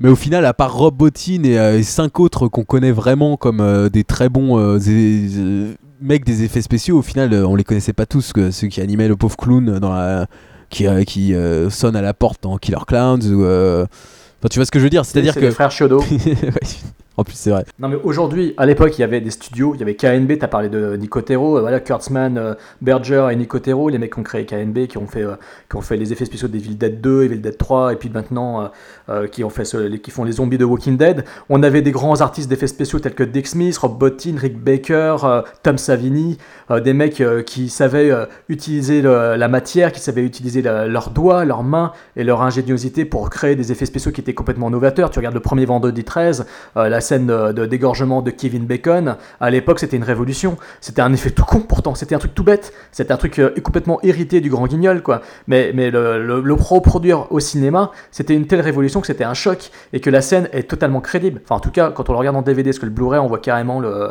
les raccords du mannequin, mais, quand on le regarde avec une, en VHS ou en DVD et qu'on ne voit pas le, petit raccord, hein, parce qu'il faut quand même reconnaître aussi, on en parlera certainement, mais le Blu-ray, le, le- numérique jusque dans la vidéo, euh, maintenant euh, fait pâtir un peu le- certains films euh, de, cette, euh, de cette volonté d'absolument mettre euh, l'image euh, au premier plan en, en 4K et compagnie. Là. Donc euh, certains de ces films qui à l'époque étaient de véritables chocs, euh, aujourd'hui effectivement les découvrir euh, sur les nouveaux supports, euh, bon bah, c'est un peu plus gênant. Mais voilà, n'empêche qu'on n'a plus, on plus ces noms-là, on n'a plus ces mecs euh, derrière les derrière les ustensiles, derrière les pinceaux, derrière les, ils n'ont plus la main à la patte, ils ont les mains sur le clavier et ça se ressent complètement. Mais j'ai l'impression de tourner en rond, moi. Non, non, non, mais parce qu'en fait, on est revenu sur les effets spéciaux, mais il y a un truc Ouais. euh, impo- important quand même, quelque part, c'est au-delà même des effets spéciaux, c'est euh, finalement ce qu'on ressort en fait d'une caméra numérique par rapport à ce qu'on ressort en fait du- d'une pellicule parce que alors moi j'ai lu des trucs des fois des trucs qui me faisaient rire du, du style des personnes qui arrivaient qui disaient bah ouais euh, de toute façon il n'y a pas de souci euh, pour euh, avoir une image film, eh ben, il suffit de mettre un peu de grain et des défauts euh, avec After Effects et puis, euh, et puis c'est bon. L'effet Argo, non mais prenons Argo. Ar- Argo qui est un film qui. euh, il- Ben Affleck a mis du grain tout le film, et il s'est tourné avec la Harry Alexa. C'est genre, mais tu pouvais pas tourner en pellicule? Si c'est pour mettre du grain. Quel est l'intérêt de tourner en numérique? Parce que Ben Et Affleck. JJ n'a- Abrams, il, il met du lens flare partout? Aucun rapport. Euh, Après, après, il y a eu au début, d'ailleurs, dans les premiers tournages DV, il y avait aussi le- la fréquence après qui était ramenée, enfin qui était plus haute et puis qui était ramenée après en termes d'image par oui, mais seconde. là, Argo, c'est un choix esthétique de faire un film ultra granuleux parce que c'est un film d'époque, mais c'est tourné en, numérique. Et je- ça, c'est la preuve que Ben Affleck en a un peu rien à branler, tu vois. C'est juste Mais- ça, quoi. Mais, euh. mais parce que parce que parce qu'il s'est tourné autrement qu'en numérique? Non, peut-être pas. Ah non, pas du tout. Voilà. Mais en, en plus, souvent, moi, j'entends des trucs du style, euh, ouais, mais euh, il y a une meilleure qualité euh, en termes de en termes de définition. Alors, faut savoir que, que, que avant déjà, bon, c'est mort en fait comme comme on va dire comme format, mais parce que du coup ça coûtait trop cher. Mais quand on a quand il y a eu des sorties en 70 mm du style Apocalypse Now, des trucs comme ça, on défonçait la 4K actuelle. Donc donc après le- la définition, les choses comme ça, je suis pas d'accord. c'est- un euh, fait, c'est voilà, un faux, fait, c'est prouvé, c'est même prouvé par les gens dans Side by Side comme George Lucas qui sont pour le numérique à fond, qui disent oui c'est vrai, c'est pas encore au niveau, mais c'est faux, c'est tout simplement faux, ça n'existe pas, les caméras numé- numé- numériques ne sont pas au niveau de la pellicule, c'est un fait, c'est c'est tout. Il n'y a pas d'argument là-dessus, c'est un fait et tout le monde le dit, donc euh, voilà. Oui, oui, non, mais voilà, mais c'est, mais c'est pour dire qu'il y en a, il- t'as encore beaucoup de personnes quand même qui, pour- qui, qui vont te dire que bah, c'est tourné en numérique, donc bah, obligatoirement c'est mieux parce que, parce que 4K machin. En fait, Je pense les qu'ils arguments confondent, qu'ils marketing- confondent avec le, le remastering euh, 4K, je pense que. euh, Mais déjà, déjà, ouais. Et, euh, et puis ce qu'il y a, c'est surtout que les arguments marketing en fait euh, euh, de masse euh, font que bah, les personnes se- s'imaginent que, euh, que bah, bien entendu un truc fait euh, numériquement, euh, ça peut avoir qu'une qualité supérieure en, en termes de définition que y a de la pellicule, quoi. Mais il y a un truc nostalgique et je pense qu'il voilà, comme tu dis, un argument totalement marketing, c'est que tu te dis la Harry, la Hexa, la Red, j'achète un 5D, eh mais je suis pas si loin. Alors que tu sais, si tu t'y connais pas trop ou si tu veux faire un petit film, même moi, hein, je, fais des films parce que cette technologie existe. hein, je, je suis pas con, hein, j'ai pas de 16 mm, je sais pas où en trouver tout ça. Mais euh, mais il y a ce côté où genre comme c'est en numérique, donc en même temps c'est euh, imprimé sur rien, c'est des cartes vidéo, etc. On a l'impression d'être pas si loin d'Hollywood, puisque Hollywood fait pareil, puisqu'il y, y a des professionnels qui ont eu cette idée merveilleuse d'utiliser des 5D pour faire réaliser des films immondes. Euh, la Déclarée déclarée notamment, qui est un film d'une laideur euh, esthétique. Quentin Dupieux, euh, Wrong, euh, Wrong c'est l'un des films les plus laids que j'ai vu sur grand écran. Quoi. Moi, c'est un côté nostalgique que j'aime bien avec la pellicule, c'est que quand tu utilises la pellicule, c'est que t'es professionnel. Moi, c'est mon rêve. C'est-à-dire que moi, je veux devenir réalisateur et je sais qu'une fois que j'aurai tourné en pellicule, c'est que je suis un réalisateur professionnel, c'est quoi dire. Mais il y a ce côté inatteignable qui, pour moi, rend les films encore meilleurs parce qu'il y a ce côté, on peut pas faire ça chez soi. Inherent Vice ne pourrait pas exister dans notre voisin, dans notre euh, jardin. Interstellar ne peut pas exister dans notre jardin. Alors que je suis désolé, je vois 28 jours plus tard, je me dis ouais, bah je prends ma webcam et je fais mieux. Euh, et tous les films du dogme, qu'on aime ou pas les histoires, moi Festen, j'aime Oui. bien le film en soi, euh, mais j'ai tellement du mal avec sa laideur visuelle. Oui. Et c'est-à-dire que même les gens qui aiment le film, le film disent oui, c'est là visuellement, mais euh, Tu, tu veux dire Thibaut que un- par contre par exemple un Peter Jackson ou un Sam Raimi quand ils faisaient Bad Taste dans leur jardin avec leurs copains avec leur, avec leur petite caméra euh, pendant plusieurs week-ends ou euh, le premier Evil Dead euh, ils avaient quand même plus de noblesse finalement que euh, les mecs comme nous qui aujourd'hui profitent de cette aubaine non, parce que je pense que le cette 16 facilité. mm est l'équivalent du 5D aujourd'hui entre guillemets. Euh, je, D'accord. même si c'était plus cher, mais je pense que après j'aime Bah, l'image, l'image restera toujours différente, hein, ça c'est oui, clair. hein, non, non, euh, mais là soit, je parle mais- juste de questions moyens. C'est-à-dire, euh, je pense que Sam Raimi, s'il existait aujourd'hui, il prendrait un 5D et il tournerait son film. En même temps, combien de films euh, Oui. euh, bien shootés en 5D on a vu Moi, j'en ai vu aucun. hein. De jeune réal qui a bien shooté son film en 5D, aucun, parce que c'est visuellement c'est moche. Et puis il y a ce problème, euh, on en viendra après, mais c'est pas parce que la technologie existe que tout le monde va devenir un génie avec. euh, C'est euh, Non, mais par contre, ça, non, par contre, ça, ça ouvre quand même des possibilités. C'est vrai qu'il faut, il faut oui, aussi mais le- ça le ouvre des possibilités. Mais oh, là, ça fait au moins 5 bonnes années que ça existe tout ça.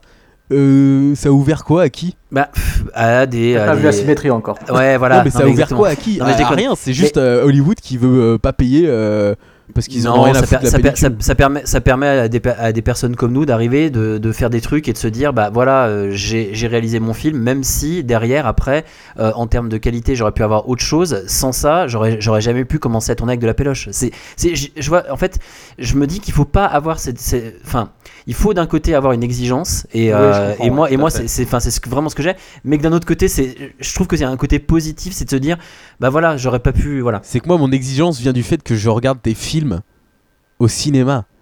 C'est-à-dire que moi, moi, pour moi, le débat n'existe même Oui, pas à notre ah, mais niveau. voilà, ouais, C'est-à-dire non, à non, notre voilà, on est niveau, d'accord, c'est est évident qu'on va se servir du numérique, mais c'est une stupidité de dire le contraire, parce qu'on n'a pas le choix de toute manière. Moi, je parle des gens qui sont payés pour faire des films et Oui, qui nous oui, sortent d'accord, là, des d'accord. merdes On est visuelles. entièrement d'accord. On est entièrement d'accord. Donc euh, voilà, c'est pour mettre fin à ce débat parce que il y a même pas de débat. Je suis entièrement d'accord avec toi. Ça ouvre évidemment plein de possibilités à plein de monde. Mais moi, je te parle de là, on parle d'un niveau professionnel Oui. où le fait que le numérique c'est prouvé, c'est pas au niveau de la pellicule. Personne se renseigne sur ça. On avait, on a l'impression que les directeurs de la photo, on n'a plus rien à foutre à part Roger Dinkins. Et puis euh, voilà, pour avoir vu quelques extraits de plateau de quelques films, euh, il y en a beaucoup dans Side by Side, il y en a pas mal aussi dans le making of que je recommande si vous voulez voir ce que c'est une image numérique sur un plateau moderne dans le cinéma français, euh, le making of de Doru Edos, où on voit en fait l'image qui est atteinte grâce au numérique, c'est une image genre plate quoi.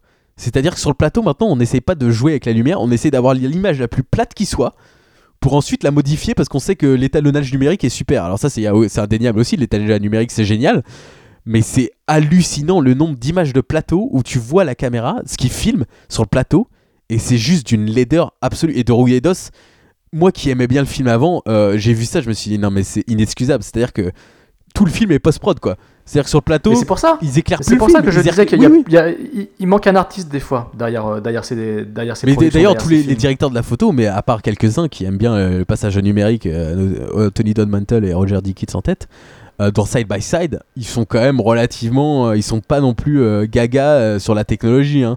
Ils aimaient bien l'époque où c'était eux les magiciens du plateau, ils aimaient bien les rushs, ils aimaient bien découvrir les images après.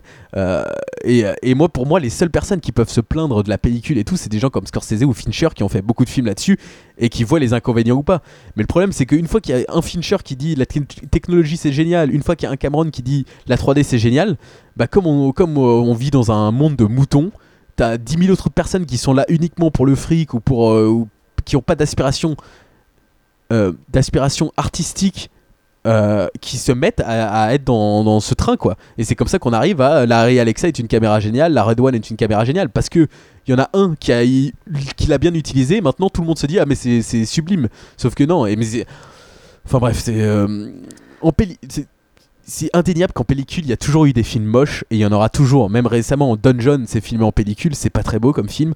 The Perks of Being a Wallflower euh, c'est l'un des films les plus moches que j'ai vu en pellicule. C'est vraiment un film hideux très mal réalisé très mal étalonné. Enfin c'est un film très moche tourné en pellicule. Mais c'est aussi vrai de la technologie numérique, sauf qu'en numérique, soit les gens ne le disent pas, soit t'as l'impression de passer pour un connard quand tu dis euh, oui, c'est numérique quoi. C'est-à-dire aujourd'hui, si je critique David Fincher en disant désolé, mais moi euh, je vénère Seven et j'ai l'impression que tous ces derniers films se ressemblent, ce que je pense, euh, j'ai l'impression d'être un fou parce que euh, David Fincher est celui qui dit que le numérique c'est génial quoi. Sauf que non, je suis désolé, euh, Gone Girl, The Social Network, Dragon Tattoo et House of Cards, c'est des films qui, sont identiques pour moi visuellement quoi. C'est-à-dire qu'à la limite, il y a plus de travail, c'est le même film qu'on regarde encore et encore. Là, un- là, je suis un petit peu plus mesuré par rapport à toi parce que autant je suis d'accord complètement avec ce que tu dis sur le fait qu'il n'y ait plus de véritable esthète de la lumière ou de véritable artiste qui peigne des images comme un artiste peintre sur sa toile. euh, autant chez David Fincher, je suis plus mesuré parce que je trouve que ces films dont tu, que tu cites euh, ont une certaine patine visuelle propre. Ils ont, vra- ils ont vraiment une identité et je, et je trouve qu'ils sont euh, 100 fois plus beaux euh, que certaines productions euh, américaines ou françaises ou quoi que ce soit euh, tournées en numérique euh, qui sont complètement désincarnées. Évidemment, mais Euh, prenons, que prenons tous les niveaux. voilà. Prenons le boss de boss, parce que c'est le boss du boss avec Roger Dinkins en directeur de la photo. euh, Oui. Qui pour moi, voilà, si je dois dire un film où je trouve que le numérique je ne le détecte pas, je trouve c'est Skyfall. Skyfall pour moi c'est le plus beau film que j'ai vu en numérique, c'est-à-dire ok Oui, c'est sublime, c'est sublime, point barre. Il y a pas à dire c'est en pellicule, c'est en numérique, c'est sublime. Le problème c'est que la majorité des films qu'on voit en numérique, les films de Fincher inclus, quand on les voit, je suis désolé, on se dit ouais c'est beau mais c'est en numérique. Et, euh, Zodiac, c'est un film que je trouve chef-d'œuvresque, je, je trouve que c'est un chef-d'œuvre Zodiac, mais il y a des aspects qui commencent à mal vieillir parce que c'est tourné avec des caméras qui étaient pas au point à l'époque, des caméras qui ont évolué depuis, et ça se voit. ça se voit qu'il y a certaines scènes de Zodiac qui patinent. Euh, pour prendre exemple, si vous voulez vérifier, la scène de Mark Ruffalo qui va vérifier euh, près du taxi, euh, l'environnement est très mal foutu et la scène fait très très fake parce que le mouvement de caméra fait vidéo. Et Fincher, oui, ses films sont sublimes, mais c'est quand même un réal qui a su changer entre Seven, Fight Club, euh, tout ça, des gros gros films. Et aujourd'hui, euh, The Social Network, c'est un film sublime, mais je trouve fran- franchement Gone Girl et Dragon Tattoo, c'est quasiment le même film euh, visuellement, quoi. Oui. Oui, oui, tout à fait. Mais c'est en ça, quelque part, que je, je- je trouve que les films sont, ont leur propre patine. En tout cas, pour les exemples. ça me fait marrer parce que tu vois, House of Cards par exemple, on, on- tout le monde s'est mis à dire que c'était génial grâce à Fincher. Sauf qu'il est parti, il a réalisé qu'un seul épisode. Moi, ce qui me fait rire. Deux épisodes. Deux épisodes, autant pour moi. Ouais, ouais, tu te calmes. hein. Deux épisodes. moi, ce qui me fait rire, c'est que même Joel Schumacher arrive à le faire. C'est-à-dire que oh, Oui, euh, oui, les épisodes avancent. Franchement, je remarque pas qui est Fincher, qui est Schumacher et tout ça. La preuve que. Je suis. Tant Là, je suis mieux, tant mieux pour la série parce qu'il y a une cohésion visuelle, mais ça prouve que c'est pas Je très pense, dur d'a- oui. d'atteindre une euh, certaine, un, un certain calibre, calibre visuel. Et, euh, Ouais, et j'ai pas, compris. Ouais, franchement, tu vois pas. Enfin, ouais. et tout se ressemble, tout se ressemble. Et dans les dernières bon. heures de Fincher, même si c'est le boss au niveau, euh, parce que lui comprend la technologie, euh, même si c'est le boss, je suis désolé, ses derniers films m'intéressent moins visuellement. Euh, voilà, c'est- un fait. Dragon Tattoo, euh, Social Network et, euh, et Gone Girl ont quand même la même un peu photo bleue, lumière qui ressortent par-ci par-là, un peu de jaune, tout ça quoi. Ensuite, sur le plan de, de l'acting, sur le plan des acteurs, on peut constater aussi quand même qu'il y a effectivement une nouvelle façon de travailler. Le documentaire le montre plutôt bien. On voit carrément que maintenant, les mecs, quand ils jouent, ils ont tout de suite un rendu, un retour sur, leur performance. Le contact euh, avec le metteur en scène a évolué. Le contact, l'approche de leur travail a totalement évolué. Ils se sentent à la fois plus libres, je trouve, dans leur mouvement, dans leur façon de jouer, etc. Et en même temps, euh, il y a cette instantanéité qui a été, euh, qui, comment dire, qui a été ajoutée en fait sur leur, euh, sur leur euh, façon de travailler, sur leur façon de jouer. Est-ce que vous, vous sentez que à ce niveau-là, il y a eu une Bah, grosse c'est vrai différence que euh, quand j'ai dirigé euh, Brad euh, sur Inglorious, j'ai tout de suite senti qu'il était, euh, en qu'il surjeu était en surjeu et, euh, et son accent, je lui ai dit T'es sûr, tu veux pas revoir une vidéo Et c'est vrai qu'après, il a changé son accent. Euh, Tu- Jérôme, tu veux parler en fait de, par exemple des, des acteurs qui jouent à côté de trucs invisibles, c'est ça? Qui joue à côté de Prenons l'exemple Bah, de, Star Wars épisode 2. d'éléments- invisibles. ouais, oui, voilà. ça, ouais, ouais, tout à fait. Mais pas forcément. hein, le... En fait, à deux choses. Oui, je pense effectivement à ce, à ce nouveau procédé. De, bah, par exemple, là, euh, dernièrement, il y a le Hobbit qui vient de sortir. On a euh, Benedict Cumberbatch euh, qui, euh, qui se balade dans une combinaison et qui rampe au sol pour mimer un dragon. Ou alors les mecs qui jouent devant des balles de tennis ou devant des balles de ping-pong ou devant des gars en, tenue, en combinaison avec des boules, avec des boules de couleur dessus.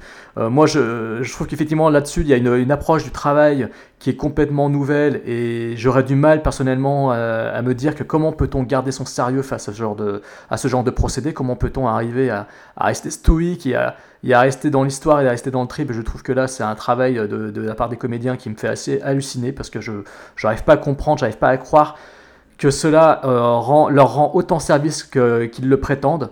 Parce que euh, je sais pas, moi ça, me, ça me dépasse. Le travail déjà de l'acting est déjà assez compliqué et je trouve que ces nouveaux procédés-là euh, ne font que les compliquer encore plus parce qu'on leur demande de, jouer devant une sorte de, de tige en métal, devant une boule, devant, devant un écran, devant un bonhomme avec une combinaison, avec une mâchoire en plastoc. Enfin, c'est des trucs complètement aberrants. Je, je me dis que les mecs, là, ils font un effort encore euh, plus surhumain que quand on leur Ouais, demande euh, de monter sur une scène de théâtre et de jouer. Ouais, euh, mais Là, c'est ce que dit James Cameron, c'est-à-dire euh, quand est-ce que ça a été vrai quoi? Je suis désolé, Gremlins, il devait bien avoir, Ouais, y avoir un gars avec un gros ventre euh, et qui puait de la gueule qui animait le Gremlins derrière Zach Galligan quoi. Donc ça a toujours été comme ça. Après sur le retour vidéo, pour moi c'est un faux débat parce que euh, pour prendre l'exemple du euh, Seigneur euh, les retours vidéo existaient il y a 10 ans quoi avec la pellicule. Donc euh, c'est pas lié forcément à la caméra numérique, c'est juste euh, le retour vidéo qui, a amélio- qui s'est amélioré. Oui, il s'est il amélioré. Ouais. Mais il pour moi, ça n'a aucun mais- rapport avec la, la numérique. Enfin, euh, Nolan a un retour vidéo. hein. Il, fait pas ses films sans regarder la caméra. C'était à l'époque mais- Hitchcock qui regardait jamais les rushs euh, ou alors qu'il les voyait euh, le lendemain. Mais aujourd'hui, le retour vidéo, enfin, ça fait 15 ans qu'il est dans tous les, tout, sur tous Non, les mais oui, t'as le retour vidéo, mais en live. Mais après, revoir en fait le, revoir en fait la scène qui vient juste d'être tournée en pellicule. Je, enfin, voilà, c'est ça la grosse différence. Enfin, ce que je veux dire par là, c'est que là aujourd'hui, en fait, en numérique, ils se posent pas la question. Le truc, ils arrivent, ils veulent le, le revoir, ils veulent le revoir telle seconde, ils veulent faire un arrêt sur image, ils peuvent le faire. Avant, oui, ils pouvaient, ils pouvaient capter ça en live sur un gros retour vidéo, mais est-ce qu'ils le rev- Je- revisualisaient en fait à derrière mon avis, euh, j'y connais pas trop, mais à mon avis, c'est sur VHS et tout ça. hein. Ouais, mais, ouais, mais alors, euh, duplication Ouais. Non, mais ils enregistrent en, enfin, en même temps. pas. Je sais pas. Possible, mais pour, pour en pas, revenir, pour en revenir à ce que tu disais, Jérôme, euh, moi je dirais oui et non. Euh, oui, dans le sens euh, acting peut-être compliqué par rapport en fait à des, des éléments qui n'existeraient pas, qu'il faudrait imaginer ou quoi, mais en même temps, bah, comme ce que j'allais j'allais te répondre la même chose, j'allais te dire, bah, c'est un peu le métier de l'acteur d'arriver, de, de faire semblant de, et donc en fait de, de prétendre quelque chose. Et puis d'un autre côté, il faut dire une chose, c'est que au cinéma, contrairement au théâtre, enfin, il y a beaucoup de coupes, donc du coup, l'instantanéité et le fait d'être dans, dans une action, dans quelque chose, bah, c'était déjà pas le cas avant. C'est-à-dire qu'en fait, c'était beaucoup, c'est c'est pas le cas comme au théâtre. Tout simplement, on y va, allez, action, et puis après on arrête. Sauf que avec le numérique, éventuellement, ils ont peut-être plus de latitude d'ailleurs à euh, laisser tourner des caméras, lancer en fait des éléments pour euh, capter d'autres choses. Donc je pense que en soi, pour l'acting, ça change un peu les choses, mais je, je trouve pas que Bah, soit ça, change, ça change complètement. Ouais, Quand tu mais- vois par exemple que Fredkin faisait péter un, un flingue pour faire sursauter un comédien sur le plateau de l'exorciste. Mais ça, tu peux, ça- Aujourd'hui, mais ça, tu peux aujourd'hui, on- le faire. il y a un hein. mec, il Ça- y a un mec sur le plateau, il le- va juste euh, taper dans les mains pour faire comprendre que là, il va y avoir un, un effet spécial Non, qui va sortir d'un miroir. Non, non, non, non, non, non, je pense que ça, ça- ouais, mais ça, ça n'a rien, à- rien à voir avec le numérique en soi. Enfin, Oui, là tu sens, confonds direction d'acteur, euh, retour vidéo. Et, Non, je ne confonds pas direction d'acteur. Je suis en train de vous dire que, que le, le- le- le procédé, la- euh, la- le processus de mise en scène du tout en numérique fait que le travail sur le plateau se voit complètement changé. Et je trouve que le travail, l'approche du travail d'acteur se voit métamorphosé aussi euh, dans- le même, dans le même sens. quoi. Euh, C'est-à-dire qu'avant, on avait quelque chose de physique. Voilà, il y avait une interaction, les mecs étaient face à quelque chose de physique. Aujourd'hui, ils ne le sont plus. Donc, pour arriver à susciter des émotions, on est obligé de, de passer par des processus qui sont pour moi euh, tellement, tellement absurdes que je me dis que Non, mais dis-moi ouais, un le- seul le métier film où t'as ressenti ça, excuse-moi. euh, Est-ce que tu, tu le ressens quand tu regardes le film? Ah bah bien sûr. Bah vas-y, dis-moi, donne-moi un exemple. Ah bah tout ce qui concerne le Hobbit par exemple. Bah là, là, tu vois, là, tu peux pas dire ça alors que Martin Freeman, ça se voit qu'il joue très très bien face à des trucs qui n'existent pas. Bah toute la désolation de Smog, toute la désolation de Smog euh, dans la taverne avec le avec Smog euh, et tout. euh, moi j'ai vraiment du mal à trouver crédible l'ensemble total de la. Ah, de bah la là, séquence. je pense que. Je- ouais, je ne- mais, je ne vois Dans qu'un quel film c'est bien fait alors? Parce que, excuse-moi. Mais justement, justement, c'est là que j'ai un problème, c'est que en fait ce que je disais tout à l'heure, c'est autant je trouve ça réussi visuellement, je me dis oui c'est bien, euh, c'est bien foutu, c'est très, c'est très bien réussi, autant euh, je me sens complètement à côté euh, de, des émotions dans ce genre de spectacle. Je me oui, sens mais c'est pas le débat que t'as de- lancé. Comment ça va? Si Je parle du jeu d'acteur. Si je suis à côté, c'est à cause aussi des émotions que les acteurs ne transcrivent, ne, ne transcrivent plus du tout à l'écran. Ouais, je sais pas, donc t'a- t'aimes aucun film où il y a des effets spéciaux et qui interagissent avec des acteurs quoi.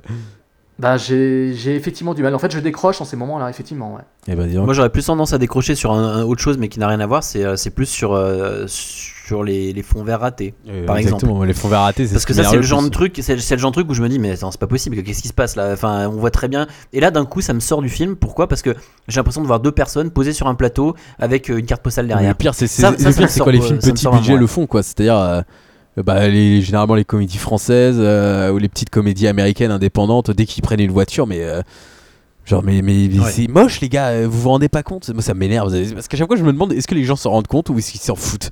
Et euh, c'est le problème avec ce débat au final c'est est-ce que les gens s'en rendent compte ou est-ce que c'est simplement qu'ils s'en foutent? Mais je pense que je me fourvoie un petit peu en fait, parce que finalement je me demande si le défaut que je vois dans ces films-là ne vient pas du fait que dans ma tête, quand je les observe en tant que spectateur, je ne suis pas en train de me dire, de toute façon ce n'est que du numérique, ce n'est que du numérique, il n'y a rien de réaliste dans ce que je suis en train de regarder, ce n'est que du dessin animé, enfin ce n'est que du dessin animé, je m'entends, hein, euh, voilà, mais ce n'est que du spectacle fabriqué de toutes pièces. Et je me demande si c'est pas ça qui nuit justement aussi à mon Bah, interprétation. totalement, du jeu puisque c'est à partir du moment où si tu regardes un personnage jouer avec un personnage animé, tu Mm. t'aimes pas, euh, oui.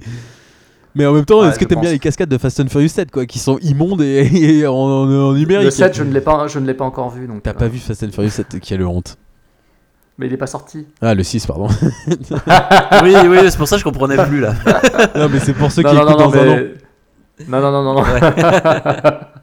bah écoute, Fast and Furious 7, je trouve que Justin Lin, euh, euh, James Wan a fait un travail euh, plutôt réussi et, et je trouve qu'il a remporté haut la main euh, la prouesse technique de faire euh, apparaître un acteur qui n'existait plus. quoi. Non mais Bah, voilà, en tout- en tout cas- euh, différence. euh, Fast- je dé- voilà pour pour vous dire, je déteste la saga Fast and Furious. C'est euh, pour moi, c'est euh, Tu je- c'est un coup. Enfin, c'est vraiment le néant chez, du chez, cinéma. chez, chez, chez Podsac on aime. Je sais, Nous, on aime. mais voilà, moi, Nous moi c'est. Transformers, vous c'est euh, Fast and Furious, donc je, je peux non, c'est comprendre. Transformers nous aussi. Je peux comprendre. Euh, mais euh, Fast Five, j'ai toujours euh, le- la seule qualité que je trouve au film, c'est qu'il y, a des- il y a des superbes cascades. Mais à partir du moment où t'enlèves ça, bah il y a Fast, Fi- Fast and Furious 6 où, 6 où toutes les cascades sont quasiment en numérique et c'est immonde. Donc euh, toi qui aimes ces films, euh, comment tu peux C'est la même chose qu'avoir euh, Smog euh, géant. hein.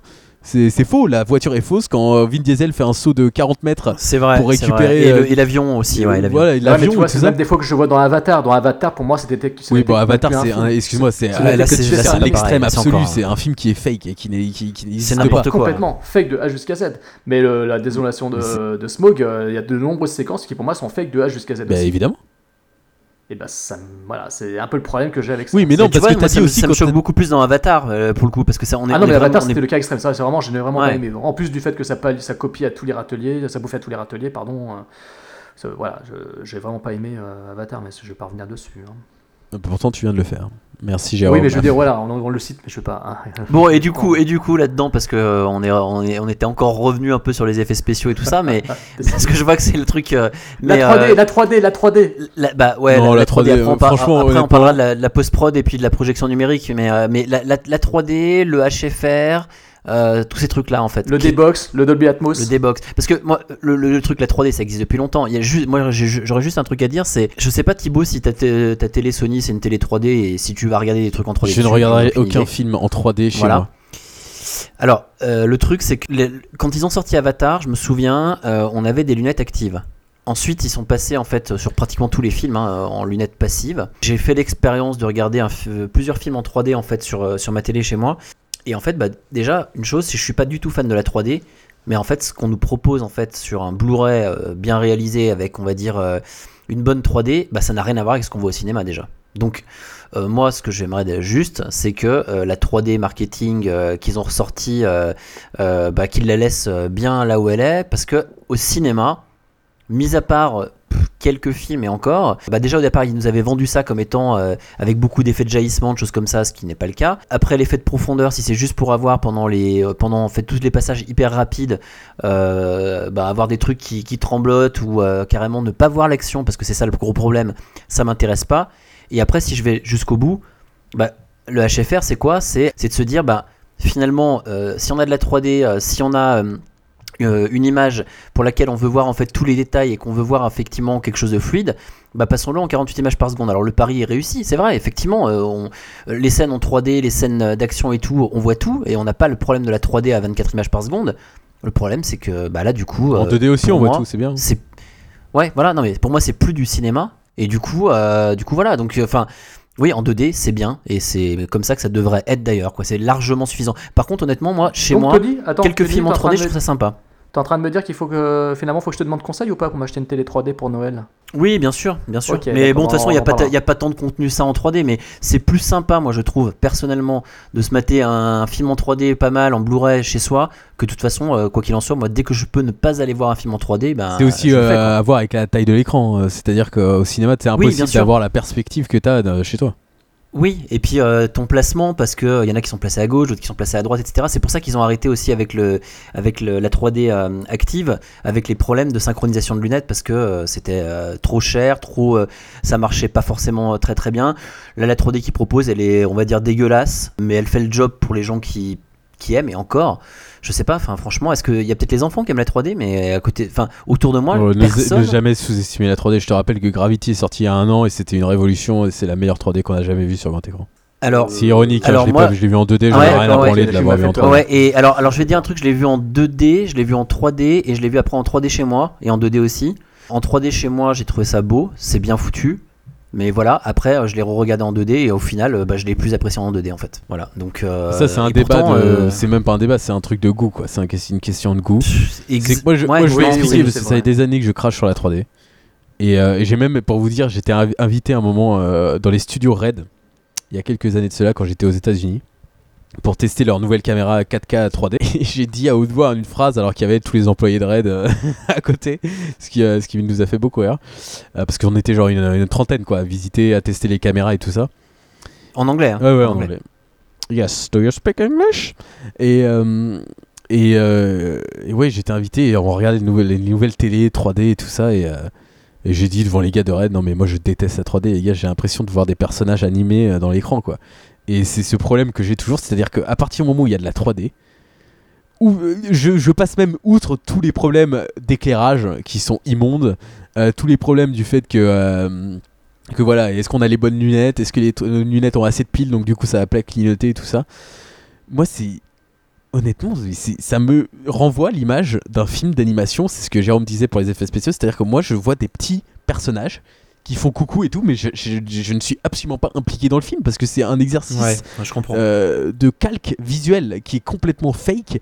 euh, qui n'existe pas Et, et j'ai tenu pendant longtemps sur les films d'animation parce que ce sont de toute manière des films fake jusqu'à ce que j'ai eu le mauvais film c'est-à-dire Brave euh, Rebelle que j'ai vu avec une mauvaise 3D euh, avec les, les lunettes qui m'ont déchiré les yeux pendant une heure et demie donc je me suis dit bah plus jamais j'irai voir de film en 3D donc de- déjà que Brave c'était l'un des seuls que j'ai vu ces dernières années en 3D euh, c'était le, c'est le, dernier que j'ai vu en 3D c'était Brave et, euh, et oui, c'est-à-dire que. Mais après, c'est complètement personnel. C'est que c'est-à-dire Piranha 3D.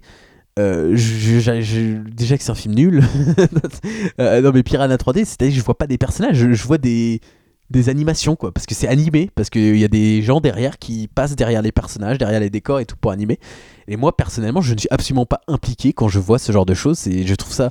Déjà, je trouve ça immonde. euh, Je trouve ça pas fun du tout, à part quand c'est Jacasse. Voilà, Jacasse 3D, j'ai beaucoup aimé parce que c'était très drôle. Euh, mais, euh, mais pour des vrais films, euh, non, moi j'ai- aucune envie d'avoir. euh, Et puis l'effet d'immersion, et euh, ça, c'est très drôle parce que ça, c'est un, terme qui est arrivé comme par hasard quand la 3D commençait à, perdre un peu de, de son souffle. Puisque euh, une fois que tous les films étaient en 3D, les gens en ont eu marre. Et il y a eu cet effet, non mais la 3D c'est génial pour euh, la perspective les gars, le, troisième, euh, la troisième fenêtre à gauche elle est ouverte et euh, il y a les rideaux qui vont vers nous quoi. Et genre ça c'est un, argument de vente inventé juste pour faire genre que la 3D est devenue cinéphile. Parce qu'avant c'était pour les abrutis entre guillemets, mais là comme il y a Scorsese qui s'y est mis et tout ça, c'est devenu une 3D cinéphile. Heureusement aujourd'hui tout le monde s'en branle et tout ça, mais enfin bref. Donc t'as pas vu Jurassic Park en 3D Mais jamais je verrai Jurassic Park en 3D, mais pourquoi me faire ça c'est-à-dire que moi je comprends. Enfin, après c'est une question personnelle, mais moi je comprends même pas comment on ait envie de revoir des films en 2D, en 3D, quoi. C'est. euh, les films sont très bien comme ça, il faut les laisser comme ça. Et euh, les films en 3D, moi j'ai jamais compris l'attrait de la 3D. Alors ça, je suis pas du tout arrivé genre après Avatar en me disant c'est de la merde. Euh, moi euh, j'avais vu Coraline en 3D à l'époque, euh, 3D passive et tout ça, parce qu'aux États-Unis on était plus sur le passif dès le début, euh, sur les, les grosses lunettes qui font mal aux yeux, mais. euh, oui, à part sur les films d'animation, euh, ça m'a toujours dérangé. Piranha 3D, j'ai trouvé ça horrible à regarder. Et, et la 3D, je déteste ça. C'est même pas un débat, c'est que je déteste ça. Point barre. Vous arrivez pas à me convaincre. Et c'est pas parce que j'ai pas une minute, une la main de Sandra Bullock qui m'arrive à la figure à la 30e minute de Gravity que j'aime pas le film. Quoi. C'est, ça marche très bien en. Ah non, non, mais en attends, 2D, hein. attention Thibaut, attention Ah Thibaut. non, mais à l'époque de. Ah non, mais je parle non, pas par rapport à toi. Je dis à l'époque de Ah oui, Gravity, genre si t'avais pas vu en 3D, t'es un abruti quoi. C'est parce que mes mecs, Ah oui, c'est, mais le film 3D quoi. Si tu vas pas voir, si tu vas pas voir ce film en 3D, tu vas voir aucun film en 3D. Bah ouais, vous savez quoi, je vais voir aucun film en 3D. Donc bon, allez vous faire enculer. Et je suis prêt à louper des films euh, si c'est pour pas les voir. hein. J'ai loupé Hercule. euh, Alors, le, truc- le, le truc, c'est que ça apporte pas grand chose, ça c'est sûr. Là, pour le cas de Gravity, en fait, ça apporte pas grand chose, c'est sûr. L'immersion, euh, non. Le seul truc, c'est que elle est pas désagréable dans le sens où, vu que les scènes sont pas trop rapides, ça va. Mais alors, par contre, euh, dès que t'as des scènes d'action, des trucs comme ça, mais moi, c'est un truc, mais il y a des moments, euh, j'avais envie de quitter la, salle pour, euh, pour certains parce que. Voilà, quoi, t'arrives, t'as une, putain. Bah, déjà, rien que le début de, Avatar, t'as des scènes d'action, des trucs comme ça, bah, je ne vois rien. C'est-à-dire qu'en fait, moi, là, là c'est- tout, tout devient flou. Et pourtant, j'ai pas une mauvaise vision, quoi, hein, mais je trouve ça dégueulasse. Et voilà, mais de toute façon, je pense qu'on est tous les trois d'accord pour dire que dès qu'on peut voir un film euh, en, en 2D et qu'on n'est pas forcé d'aller le voir en 3D, dès qu'on peut le voir en VO, qu'on n'est pas forcé de le voir en VF, tant mieux. Sauf qu'aujourd'hui. Oui, évidemment, il y a Euh, là, aussi ce euh, truc, c'est que moi j'ai la chance, entre guillemets, d'habiter Paris, où euh, il y a la concurrence UGC, MK2, Gaumont, donc je peux m'en sortir. Même si euh, j'avoue, euh, j'avoue ici que euh, Gardien de la Galaxie et les Hobbits, pour les voir en 2D, j'ai dû payer en plus de ma carte ciné. Parce que sinon, je pouvais pas les voir le premier jour euh, en 2D dans une bonne salle euh, à Paris, quoi.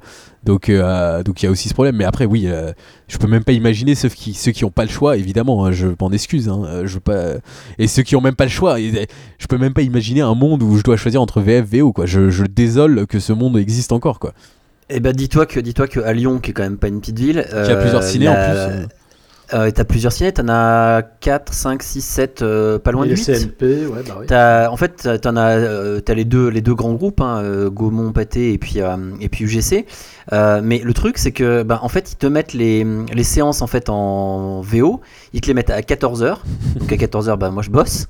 Ou alors ils te, les- ils te les mettent euh, pour certaines des fois à 22 h mais pas tous les jours de la semaine. Ah oui, ça, ouais, ça c'est le Gaumont Donc, Parnasse tu aussi, fais- c'est euh, l'un des plus fréquentés Gaumont euh, de, de la région Voilà, parisienne. donc, Euh, parce que euh, oui, l'UGC Léal, ils ont euh, 46 salles, donc euh, ils se permettent, allez, une 2D, une 3D, une VO, une VF et tout. Mais moi, ce qui m'énerve le plus, c'est quand les ciné, voilà, comme le Gaumont Parnasse, se disent bon allez, on va leur faire plaisir, on va mettre une VOST 2D à 22h les gars sur Gardien de la Galaxie, et c'est genre mais, mais allez vous faire enculer quoi. Ouais, Alors, exactement. Vous parlez, vous parlez des exploitants de cinéma, justement, ça tombe bien parce qu'on on va bientôt euh, achever ce débat qui dure déjà depuis plus d'une heure et demie. Euh, si vous êtes bien d'accord, parce que là on a abordé un peu tous les procédés, les sujets, les, les points particuliers de. Bah oui, on peut dire euh, scène, globalement étalonnage numérique, montage numérique, c'est une aubaine. Je pense que ça a aussi révolutionné l'industrie, c'est très bien. On va pas faire genre que c'est pas bien quoi. C'est euh, Bon, voilà. Et maintenant, au niveau de la de l'exploitation des films. La projection, tu veux dire. en fait, Projection. De la projection, oui, tout Ouais. à fait. L'exploitation, on parlait, vous parliez des salles, justement, c'est pour ça que je voulais arriver là-dessus pour achever le débat, pour parler justement de, de ce nouveau euh, processus de diffusion des films en salle, ce processus de projection. C'est-à-dire, comme le dit, alors, quel- quel- c'est lequel cinéaste qui dit que, bah, c'est Scorsese, je crois, qui dit que, que quelque part c'est le projectionniste qui est le dernier metteur en scène euh, sur, un- sur un film. Oui, tout Qui, dépend euh, de comment le projectionniste va faire, euh, va montrer sa copie. Voilà, quoi. va faire son travail, va faire son. Voilà, exactement. Donc, Sauf que euh, le projectionniste aujourd'hui n'existe presque plus. Exactement. Mais voilà, par exemple dans les salles, euh, je, je prends le- l'exemple en fait des deux pâtés où je vais. euh, Il y a une programmation qui est lancée à la semaine sur toutes les salles avec bah, personne qui vérifie puisque euh, quand je quand je suis allé voir Interstellar, on a ça a bugué 10 minutes au début, puis encore 10 minutes. Ah. Euh, Enfin voilà, le, temps. Parlons, bien parlons de ça, que- vous plaît. Parlons Alors des ça, mauvaises ça vient vraiment, à mon ciné. avis, des multiplex. hein. Parlons-en. Ça, ça vient vraiment des gros multiplex parce que chez moi, à Dreux, quand ce genre de problème arrive, c'est que le projectionniste est en vacances y a peu- et que son acolyte n'est pas là. Mais sinon, ils viennent, ils surveillent régulièrement. Parce Nous, que, tu sais qu'il y en a pas en fait. Tu sais qu'il y a qu'une Ouais. personne et donc du coup, bah, euh, si la personne en question elle est euh, occupée dans une autre salle ou qu'elle fait autre chose, et ben, et ben c'est la merde. Ah. Donc du coup, euh, du coup, bah t'es t'es- t'es dans la merde. Et voilà. Et par contre, en termes de, euh, vu qu'en fait tout est, on va dire, si tout est fait en numérique au départ, après que ce soit projeté en numérique, je, je vois même pas enfin de toute façon, voilà, on se pose même pas la question. Si c'est fait après, en film. euh, si tout est fait en film et qu'après c'est euh, c'est traduit en numérique, la captation de départ étant faite en, en film, moi ça me choque pas non plus, tu vois, d'avoir une projection en numérique, enfin en soi, mais après c'est plus une question, je dirais, de. Euh, c'est peut-être plus une question de, de, ouais, de préservation de, de travail ou de choses comme ça, mais à côté de ça, moi j'ai pas de j'ai pas d'avis tranché sur la question. Pour Tu moi, veux ça- dire que c'est c'est un peu comme le débat de, de ces caisses automatiques qu'on a dans les grandes surfaces, dans les grands, Ouais. les grands, les grands centres Voilà. commerciaux. euh, où- et puis à côté, on a toutes les caisses avec euh, les petites dames qui nous font euh, passer les articles. voilà, Ben oui, c'est-à-dire qu'en fait c'est un, enfin c'est quelque chose qui, qui est inéluctable en fait et quelque part qui, enfin si tu veux qui ne me, enfin c'est pas qui me choque pas ou qui ne dérange pas, mais si tu veux pour moi qui, je pense ne me, ne, me pose pas de problème euh, sur la vision que je vais avoir du film. Donc du coup moi la projection numérique euh, pour moi c'est ni positif ni négatif, c'est c'est juste une, logique de fin de course. Dès lors qu'en fait de toute façon quoi qu'il en soit tu as 90% des ou 95% de tout qui est en numérique au départ. Donc je vois même pas l'intérêt après euh, enfin tu vas pas remettre ça sur, sur pellicule donc enfin voilà je me pose même pas la question quoi Mais c'est vrai que pour avoir euh, eu un pote qui bossait dans la projection cinéma, euh, le voir manipuler d'énormes bobines, d'énormes bobines euh, sur des grands disques, là, c'était sur des gros plateaux, c'était assez impressionnant quoi. mais Et bien sûr hein, et et voir comment ça fonctionne aujourd'hui, c'est il y a une magie qui, qui disparaît quoi. C'est tout un c'est tout un monde qui disparaît. C'est c'est le monde de Last Action Hero euh, qui s'effondre quoi. euh, en gros. hein. et Le- tout mon respect aux projectionnistes et à Tyler Durden aussi quand il met des, des grosses bites euh, en plein milieu de films pour enfants tu vois ça voilà ça c'est avec le genre de truc peut-être cigarettes, c'est peut-être le seul truc qui pourrait manquer effectivement les, les beats pendant les dessins animés de Walt Disney. Merci euh, Anthony. Mais euh, non, moi je suis honnêtement, euh, je suis 200% pour la projection numérique, tout simplement parce que c'est la meilleure projection. Euh, Il y a aussi un effet de qualité, c'est-à-dire qu'aujourd'hui on projette en 4K, quoi. C'est quand même euh, génial. Euh, après, moi je suis entièrement d'accord. Le seul point négatif de la projection numérique, c'est que du coup, euh, les exploitants ils en ont rien, plus rien à branler les projectionnistes. Euh, J'ai travaillé un an dans un cinéma, je sais un peu comment ça se passe maintenant. Ouais, c'est un projectionniste par site, euh, deux max hein, si on a plus de 10 écrans. Euh, et en plus, c'est des gens qui viennent de la pellicule, donc qui peuvent faire une comparaison euh, avec ce qu'ils faisaient avant, et etc. Et, euh, Et en fait, ce qui m'étonne toujours, c'est bah, pourquoi il y a des problèmes du coup? C'est ça qui me fait marrer parce que moi, alors pour insulter comme Montparnasse, si, tu, si vous les écoutez, si vous fréquentez le cinéma, vous savez de quoi je parle. Fouron Montparnasse, euh, sur deux semaines d'affilée, j'ai eu deux problèmes sur deux films totalement différents. Euh, je suis allé voir Cartel, euh, flou sur l'image. Je- Ah ouais, t'en as Euh, parlé dans Any Given. flou sur l'image. ça m'a dérangé tout le film. Euh, en plus, euh, comme euh, c'est pas un film que j'ai aimé, je, me, suis dit, bon, bah, c'est la seule vision que j'ai, bah, c'est flou. Bon, bah, ok. Et après, quelques, jours plus tard, Captain Phillips, même salle. Et là, donc, dès que je vois que c'est flou sur les bandes annonces, parce que c'est un problème de projecteur, c'est pas un problème de film, je vais voir les gars. Et voilà, t'as as, l'impression de parler à des, en chinois, quoi, à des gars qui n'en ont rien à branler, qui savent même pas ce que c'est la projection et tout. Genre les gars qui déchirent les tickets, on n'en a rien à foutre. Alors que moi, que j'ai fait ce métier, euh, quand on vient me voir avec un problème, je suis généralement impliqué, quoi. Euh, donc c'est la preuve qu'aussi on fait mal son boulot au Montparnasse. Bam Euh, Je travaille à l'IGC Montparnasse, c'est pour ça que je les insulte. On est. c'est un peu les aristochats notre vie, hein. on, est, on est ennemis comme ça. Et, euh, et donc sur Captain Phillips, euh, je vais les voir et je leur dis ouais, euh, l'écran est flou comme la semaine dernière. Donc ils vont, ils vont dans la salle et là je vois le, le mec qui s'occupe de, de vérifier et d'appeler le projectionniste qui regarde l'écran et qui, et qui je vois dans ses yeux qu'il voit pas que c'est flou. Et c'était bah, c'était une horreur quoi. On, m'a pris pour un fou parce que ils se disent c'est une projection numérique donc euh, c'est un ordinateur donc il sait ce qu'il fait. Sauf que non, parfois il y a des erreurs quoi parce que euh, évidemment l'ordinateur n'a pas raison dans tous les cas. Et du coup euh, ouais le projectionniste a l'air de s'en foutre royalement parce que c'est une machine qui s'en qui se qui, qui c'est une machine quoi. Et c'est comme ce problème de, de l'ampoule. Je sais pas si, ça vous- est arrivé quand vous fréquentez des des gros multiplex etc. Mais c'est comme s'ils tournent toute la journée etc. Euh, parfois les ampoules, les lampes des projecteurs euh, sont en fin de vie et l'écran commence à clignoter. C'est genre, euh, très très subtil quoi. Il faut vraiment le voir pour le croire. Mais honnêtement, quand ça arrive, tu t'es dit, mais, les, gars peuvent pas vérifier que l'ampoule est bien quoi. C'est très énervant parce que t'as l'impression que les gens, comme c'est numérique, se disent, bah c'est le spectateur qui a tort. Et il y a plein de problèmes qui arrivaient à, à, aussi sur la synchronisation du son. Euh, sur euh, le dernier Bourne par exemple, il a vu le film, les 10 premières minutes le son était décalé, il est allé voir un gars, Euh, le gars lui a dit non non c'est bon c'est calé, la, machine nous le dit et il fait bah non et donc du coup il s'est cassé de la séance et j'ai eu ce même problème pour l'un des seuls cinémas parisiens qui passait c'est la fin de Seth Rogen. Euh, pareil, le son est décalé, je vais les voir, euh, ça me pète les couilles parce que c'est le seul cinéma qui le passe, il n'y a pas beaucoup de séances, c'est loin de chez moi, tout ça. Je leur dis ouais, le son est décalé. Et ils disent ouais, mais le projecteur est parti, on peut pas l'arrêter. Bah voilà, c'est super. Donc c'est ça le numérique, c'est une technologie superbe, mais qu'on peut pas arrêter et que les gens se disent ah bah c'est technologique, donc on va pas, euh, on va pas s'inquiéter s'il y a un problème parce que c'est sûrement le spectateur qui a tort. Cela dit, je repars là-dessus. La projection numérique, excusez-moi, je trouve ça fabuleux de voir. Euh, Interstellar projeté sur un écran gigantesque, euh, honnêtement, moi j'en ai rien à branler que ce soit en 35 mm ou pas. Euh, je sais qu'il y a tout un plat qui est fait sur le Max Linder qui a passé le film en 35 mm. Pour avoir vu The Master en 70 mm et en numérique, en 70 mm, c'est quoi à dire Oui, j'ai vu la différence au niveau des couleurs, surtout, principalement. Mais le flicker de l'image, on l'a oublié, hein, croyez-moi. hein. On n'a plus l'habitude de voir un 24, littéralement 24 images par seconde. On n'a plus l'habitude en tant que spectateur. Et moi, tout le film, mon œil se réajustait à- aux projections numériques que j'ai eues ces dix dernières années. Parce que c'était pour la première fois que je voyais des images par seconde qui passaient. Euh, 30 24 images par seconde. Et je peux vous dire que, euh, que c'est choquant, quoi. Donc, du coup, je pense pas qu'on puisse revenir en arrière. Parce que je pense pas qu'on se rende compte de l'effet que ça fait sur l'œil humain. Le fait d'avoir une projection en numérique et une projection en 35 mm. Et honnêtement, euh, quand on voit. Ah non, euh, mais en fait, tu, par- oui, tu, tu parles pas en fait. Ouais, non, enfin, c'est pas vraiment le nombre d'images par seconde, c'est plus le. Oui, c'est ce que tu dis, c'est le flicker en fait. Oui, le flicker, mais le flicker, le- c'est la le- pellicule qui passe par le, par, par- sur la, sur la Ouais, lube. expliquez ce que- Oui, expliquez mais ce qu'est le flicker. Bah, c'est qu'une que pellicule, une pellicule, c'est littéralement 24 images par seconde qui passent. Avec un Oui. son synchronisé, c'est 24 images qui passent par la seconde et ça crée le- une image de mouvement, alors qu'en numérique, c'est pas du tout ça, c'est fake. C'est un fichier vidéo. Donc il y a plus cette même notion. Sachant qu'en numérique, t'es à plus à 24,9 ou un truc comme ça. Enfin, c'est pas exact. Oui, je crois que c'est 23, 23 et tout à fait- quelques. Il me semble. 23,97, un truc ouais, comme ça. ouais. Exactement.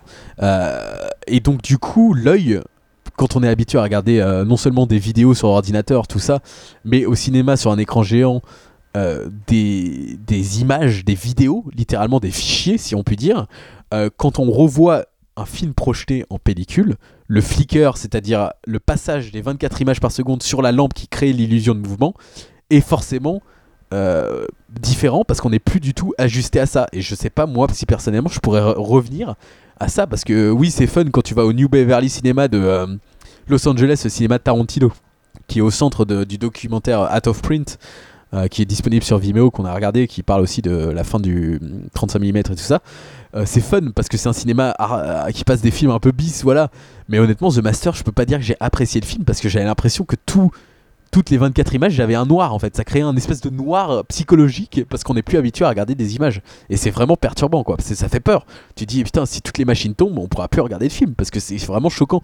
Et, et après, cela dit, moi je trouve que la projection numérique, enfin c'est extraordinaire. C'est comme le Dolby Atmos quoi. C'est extraordinaire. Les technologies euh, qui arrivent à ça. Enfin, c'est comme la restauration Blu-ray. Comment on peut être contre restaurer des films en Blu-ray? C'est là où pour moi Tarantino se perd un peu dans ce débat où il dit. euh, euh, oui, la projection numérique, c'est regarder des DVD en public. Oui, mais les DVD sont quand même d'une qualité époustouflante. Donc voilà, moi, revoir la Reine Margot restaurée sur grand écran en numérique ou la mort aux trousses en 4K dans un cinéma, euh, je prends ça sur n'importe quelle copie, restaurée ou pas, 35 mm, parce que la projection est, euh, est parfaite. Euh, niveau lumière, niveau couleur et tout ça. Et, et je pense que c'est aussi là où. Où, par- où on aime aussi avoir des Blu-ray, c'est-à-dire que les Blu-ray sur les films récents, on les voit sur grand écran, euh, ok, c'est bon, on, sait- on se doute que Interstellar va avoir un Blu-ray parfait avec une image parfaite, mais revoir des classiques. Et le film restera mauvais. Pardon. Pardon, prenons un, vrai, un film beaucoup mieux, Sexy Dance 4.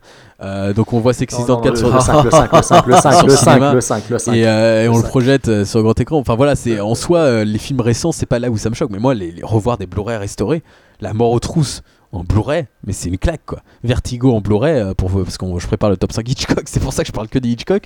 Mais euh, c'est une claque parce qu'on n'a jamais vu le film comme ça et c'est ça qu'apporte aussi le numérique, c'est la restauration numérique qui est quand même très importante. Euh, revoir des classiques en Blu-ray, je sais pas pour vous, mais euh, c'est un plaisir absolu. C'est pour ça qu'on aime aussi Arrow Video. Carrément, Parce qu'on peut voir carrément. Killer Clowns avec une copie parfaite.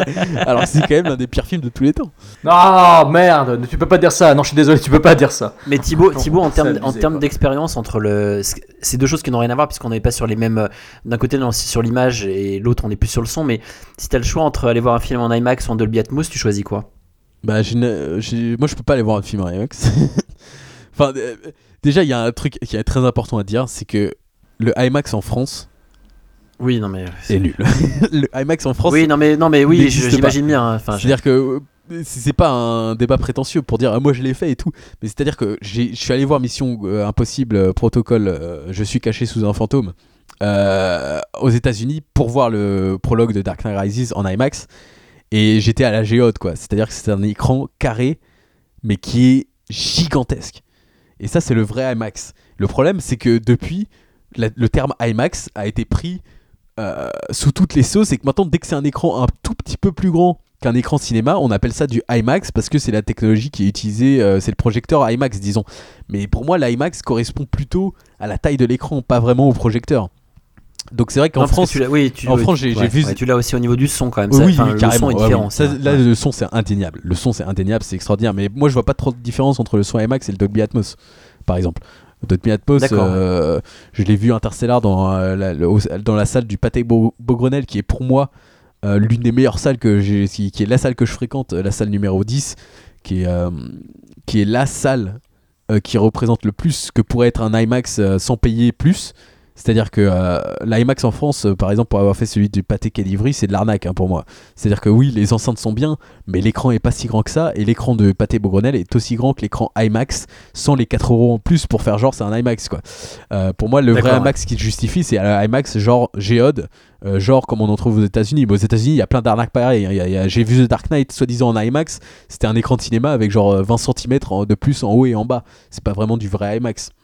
Enfin si, c'est du vrai IMAX, mais c'est pas de l'IMAX comme je l'entends, c'est-à-dire le double de l'écran, qui est assez hallucinant. C'est-à-dire que je peux pas vous décrire ce que c'était de voir euh, The Dark Knight Rises. Euh, on est, on peut pas voir le haut et le bas de l'image. Tellement c'est grand. Je sais pas si vous imaginez. C'est-à-dire qu'on voit pas euh, Euh, ça fait quoi? Ça fait comme l'attraction Simpson? L'attraction. Dans l'idée, dans Ah oui, totalement. Tu sais l'attraction Simpson? Totalement. Voilà, d'accord. Ok, ok, donc je totalement, sauf que t'es fixe et que c'est bien calé. Ok. mais c'est exactement ça, c'est le genre d'attraction qui t'englobe, qui t'englobe totalement et c'est immersif, mais comme pas possible parce que t'es, tu trembles en plus avec le son. Enfin, c'était l'une des meilleures expériences de ma vie et c'est une expérience Bon bah il faut il faut une salle il faut une salle comme ça à Dreux alors. et c'est une expérience et j'ai pas l'impression que le, l'IMAX du de Lyon soit un vrai IMAX non plus.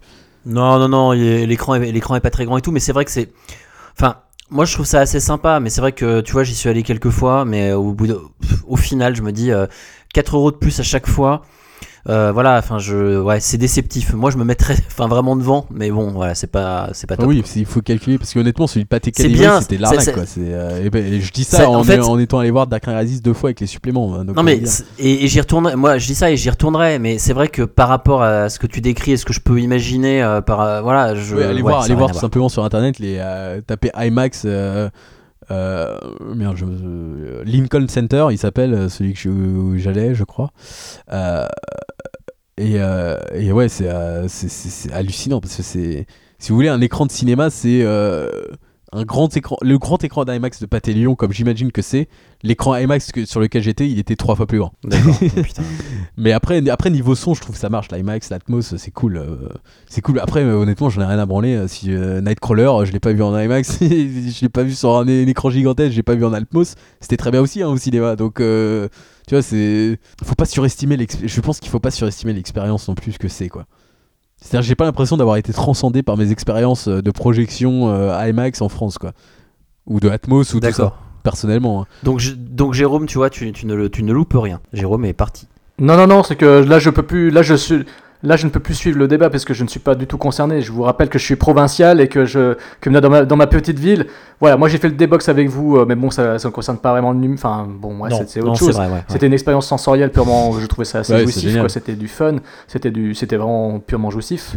On, on les félicite encore, mais effectivement, voilà, moi j'ai pas la chance euh, d'habiter trop proche euh, d'une ville où il y a euh, un écran en IMAX. Si je dois voir un film en IMAX, il faut que j'aille sur Paris, il faut que j'aille euh, euh, du côté de Rouen, je crois, j'avais dit. ou Oui, alors, mais- faut- et, enfin, et bref, encore, voilà. moi je recommanderais pas parce qu'encore une fois, c'est pas du vrai IMAX comme c'est pas une claque. Voilà. C'est pas une claque. Oui, oui, voilà. Donc, donc bon, mais voilà, moi c'est pas quelque chose qui me.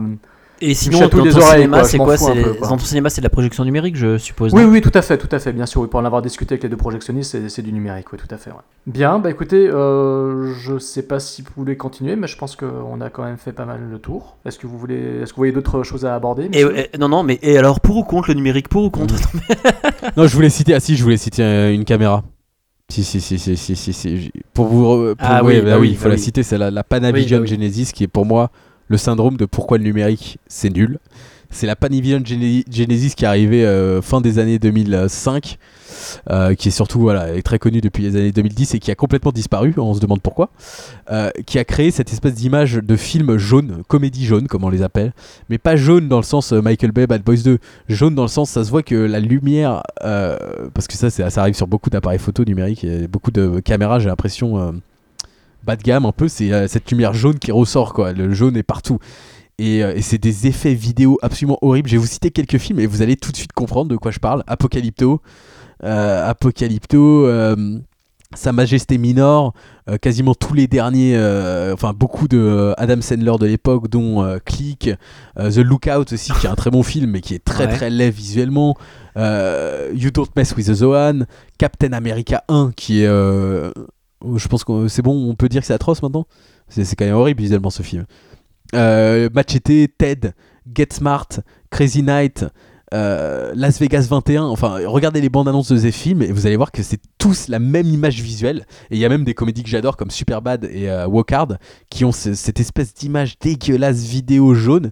Et c'est à partir de là en fait où j'ai commencé à, à, à- à remarquer euh, qu'est-ce qu'est-ce qu'il y avait dans cette image que j'aimais pas et c'était cet aspect vidéo. Et le dernier film tourné avec c'était Ted. Et Ted c'était pareil c'est un film affreux visuellement quoi qu'on en pense.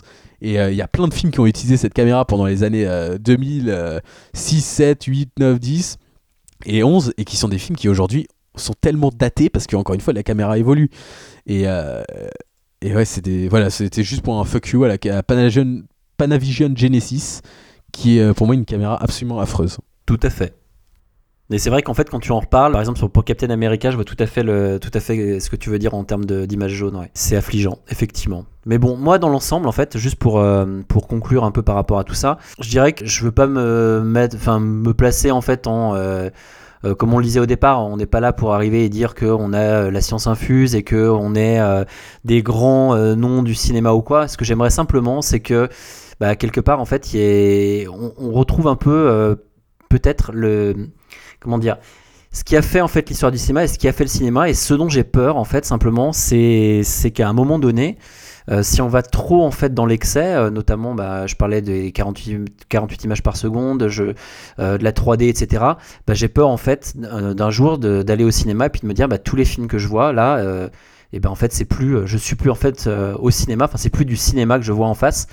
Euh, je m'étais rendu compte de ça, c'est un petit peu différent, mais euh, sur le traitement que font les, les, télés actuelles, par exemple sur les films, si jamais on met euh, les indices de fluidité ou les trucs comme ça, parce qu'on a des trucs qu'on peut mettre un peu haut, en fait, on a une image vidéo, type vidéo. Donc, prenez un caméscope vidéo, vous vous filmez avec, et ben voilà. Et quand j'ai vu le Hobbit en 48 images par seconde, je me suis dit, bon, ok, c'est ça. Mais alors, si si on va dans ce sens-là, si bah en fait, ouais, moi je non, moi, c'est pas pour moi, là, ce sera plus vraiment du cinéma. Mais après, c'est peut-être un débat d'arrière-garde, peut-être un, peut-être une idée euh, un peu de vieux con ou quoi, qui a, vécu le, cinéma dans les années 80. Mais, voilà, c'est juste ça qui me fait peur. Après, par contre, je suis totalement pour tous les trucs euh, qu'on peut, qu'on peut, appor- qu'on peut apporter le numérique. Il y a pas quand même plein de choses qui sont quand même relativement positives. Mais dans l'ensemble, je pense qu'il faut juste pas aller trop loin. euh, parce qu'en fait, on risque d'y perdre en fait le l'essence même en fait de, bah, du 7 art quoi. Je sais pas Jérôme, vas-y ouais. Oui, oui, oui, bah en fait, oui, non, bah, je te rejoins, enfin, je vous rejoins dans l'ensemble euh, pour les conclusions, il n'y a pas de souci. Donc, euh, voilà, je n'ai rien à dire de plus, euh, si ce n'est que euh, je demande à ce que euh, les cinéastes ne soient pas des feignants et qu'ils sachent, euh, ils se rappellent qu'ils sont là pour faire du 7 art. Et comme je disais, j'attends d'eux un minimum d'efforts, un minimum, quoi, pas grand chose, quoi, mais, mais que quand ils font. Quand ils ont la chance de travailler sur des productions, ben, qui se rappellent que devant, que derrière, il y a des, il y a des passionnés, il y a des gens qui aiment le cinéma et des gens qui veulent voir quelque chose de, de propre, de beau et qui soit euh, incarné. Voilà, voilà, voilà. Thibaut, tu voulais conclure Euh... par un petit épilogue peut-être, non, je sais pas. Euh, non, Une non. chanson, une chanson. Et j'ai demandé à la lune.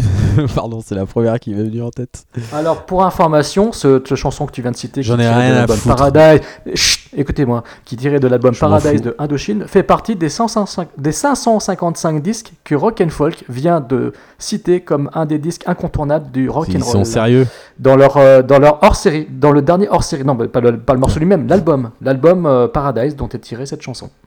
Il fait partie des 555 Ok. disques. On est sponsorisé par euh, sortir. Rock'n'Roll Non mais Pas ils ont, du perdu, non, ils ont du perdu tout. toute crédibilité. Et, et c'est même, attendez, et c'est même Philippe Manœuvre qui fait Ah, la bah, chronique si du c'est disque Philippe dans, le- Manœuvre, dans le- bah, dans le- bravo, dans le hors-série. bravo. Je vais pas l'acheter alors. Euh, donc, euh, bah, la Il conclusion. y a plein de disques, il y a plein de disques de Bob Dylan. Il y a plein La de disques de Bob conclusion, Dylan, c'est qu'aujourd'hui, content. l'Odyssée de Pi a un Oscar de la meilleure photographie. Et pour moi, l'Odyssée de Pi, c'est probablement le film le plus laid que j'ai jamais vu sur grand écran. Non, t'as as cité d'autres films tout à l'heure. C'est la première fois que tu viens de nous citer euh, l'Odyssée de Pi. Ah oui, mais c'est, je me suis retenu tout, l'épisode parce que ça, euh, excuse-moi, mauvais acteur qui euh, joue. Il a gardé le, il a gardé le, le meilleur pour la Voilà. fin. Ouais, ouais, Parce que ça, il rentre dans tous les débats. Mauvais effets spéciaux, mauvaise réalisation, directeur de la photo qui ne sait pas qu'est-ce qu'il fait, acteur mauvais qui joue face à des balles de ping-pong. Il, il- rentre dans tous les débats, c'est un échec partout. Pour moi, l'Odyssée de Pi, c'est honnêtement, c'est l'un des films qui représente pour moi le, ce qui va pas dans le cinéma. Euh, C'est un avis personnel parce qu'il y a des gens qui adorent ce film.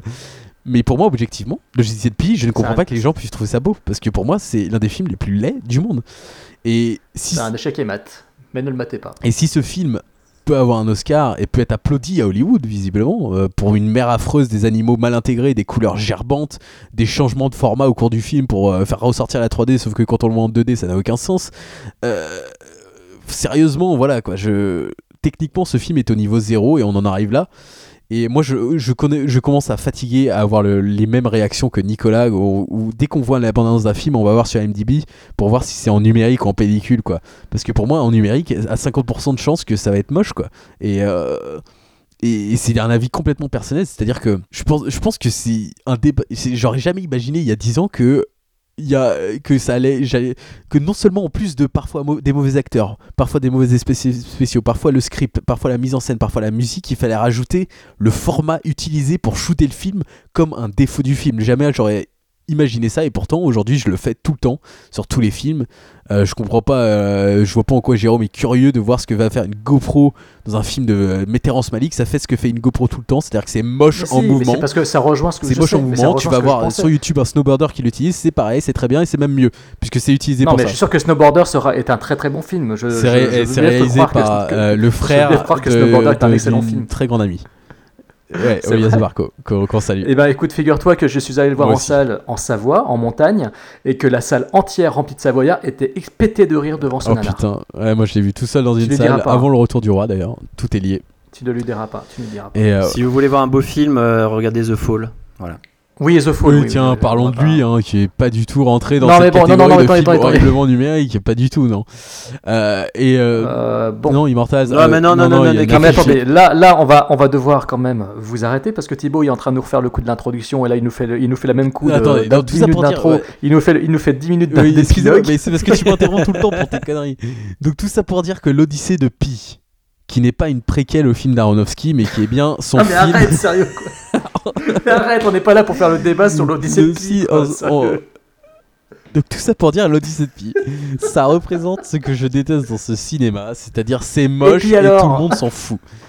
Donc si ça vous va, Alors si ça vous va très bien, mais moi je ne vais pas au cinéma pour me dire tiens c'est moche visuellement et j'en ai marre de Parce craindre que ça va de mal en J'en ai marre de craindre que des cinéastes comme Martin Scorsese fassent des erreurs visuelles comme euh, dans le Loup Street avec ses effets spéciaux à la con ou euh, comme tout plein de gens. Donc, euh, donc moi c'est très simple, je vais rester avec Spielberg, Tarantino et Nolan et on va plus me faire chier parce que même si ces films qu'on les aime ou pas, au moins ils ont pas ce problème de ah tiens c'est tourné avec une bonne caméra ou pas. Et après, oui, c'est très bien. Fincher arrive très bien. Roger Dinkins, en- encore une fois, j'ai l'impression que vous en foutez complètement de ce gars, mais c'est l'un des mecs qui Ah, le pas du mieux tout, en numérique. tout. Prisoners et Skyfall sont des films absolument sublimes. Mais pour combien de mauvais directeurs de la photo pour un Dickens? Voilà, donc c'est pareil. Combien de bons films numériques pour un film bien shooté? Combien de bons films en pellicule pour un film bien shooté? Je sais pas, mais euh, c'est un débat qui n'a Eh aucune bah, écoute. fin. Mais moi, je suis contre le fait que tout ça parce que c'est une technologie qui monte, il faut l'utiliser. Bah non, tout- c'est pas au point, donc il faut pas encore l'utiliser. Point barre. Bon, moi je dirais juste en conclusion que pendant que euh, Thibaut faisait son épilogue de 3 heures, je me suis commandé le Blu-ray de l'étrange couleur des larmes, des larmes de ton corps. C'était pour terminer sur une note jaune en fait, comme le numérique. Exactement. Une note giallo. pas- sur le note jaune comme le Giallo. Mais sérieusement, C'était l'Odyssée une de vanne. Pi. C'était une Revenons à l'Odyssée de Pi. Non, non, mais Non, arrête, non. Bon, allez, euh, salut à tous et bienvenue. Ce film a bon, 20 bref. fois le budget de deux frères de Jean-Jacques Hano et tout aussi moche. Alors que Jean-Jacques Hano est tourné en DV. Euh, voilà, exemple parfait, Deux frères, on a oublié de le citer. hein, C'est quand même euh, un film qui a été Non, non, mais- tourné en DV qui est D'accord, immonde. très, très Bon, bien, très allez, bien allez. Et les C'est bon, tigres, arrêtons tigres, là. c'est le point commun entre ces deux films. Et vous savez quoi, les tigres Moi j'aime beaucoup ça. Et parlons d'un film, Non, mais- Le fantôme du Ça, Bengale. c'est parce qu'il y a le tigre du Bengale et le fantôme du Bengale. Bah, le fantôme du Bengale, c'est Ah, en ah, pellicule, ah, c'est ah, moche. Le tigre du Bengale, Fritz Lang, moi je suis fan. Le tombeau hindou, je suis fan. Mais je moi suis je trouve fan de ça Debra juste marrant. Euh, Juste, on dit- on terminera là-dessus, parce qu'il faut revenir au clown. Je pense que le clown est la marque de fabrique de Podsac. Oui, mais si tu parles du clown, la prochaine adaptation, le remake de ça, arrive, oui, il arrive. est revenu. Cory euh, Je sens- va je faire sens- deux films parce que oh c'est vrai que tout le monde Oh est là. intéressé par un diptyque de ça, ouais, c'est vrai. Exactement. Non, mais franchement, quelle idée. Bon, Non, eh ben, tout ça pour dire, je pas pense que Tout ça je pour vous dire que embrasse. c'est quand même dingue. Que... C'est quand même une bonne nouvelle d'avoir. Thibaut Il a parmi vrai nous pour nous, avou- vrai- pour nous avouer son amour sur, euh, sur ce grand film qui est j'ai Pi. j'ai vraiment un vrai argument, laisse-moi finir. C'est quand même incroyable que Killer Clowns from Outer Space, qui est l'un des films les plus mauvais de tous les temps, qui a un nanar exceptionnel et une meilleure photo que l'intégralité des sauts. Et c'est là où on en est avec le numérique. Voilà, c'est tout ce que j'ai à dire. bon, ça c'est rigolo. Mais, mais par contre, euh, que de te laisser dire que le film est mauvais, je suis pas d'accord. Commentaire audio à venir, on vous le promet pour 2015. Et voilà, et c'est sur Ouais, cette mais- note qu'on va vous laisser. Merci de nous avoir écoutés. À bientôt. Adios. Merci Thibaut. Et- et- Au revoir, merci. Accro. I wanna take you with me. What's wrong? What's wrong with that?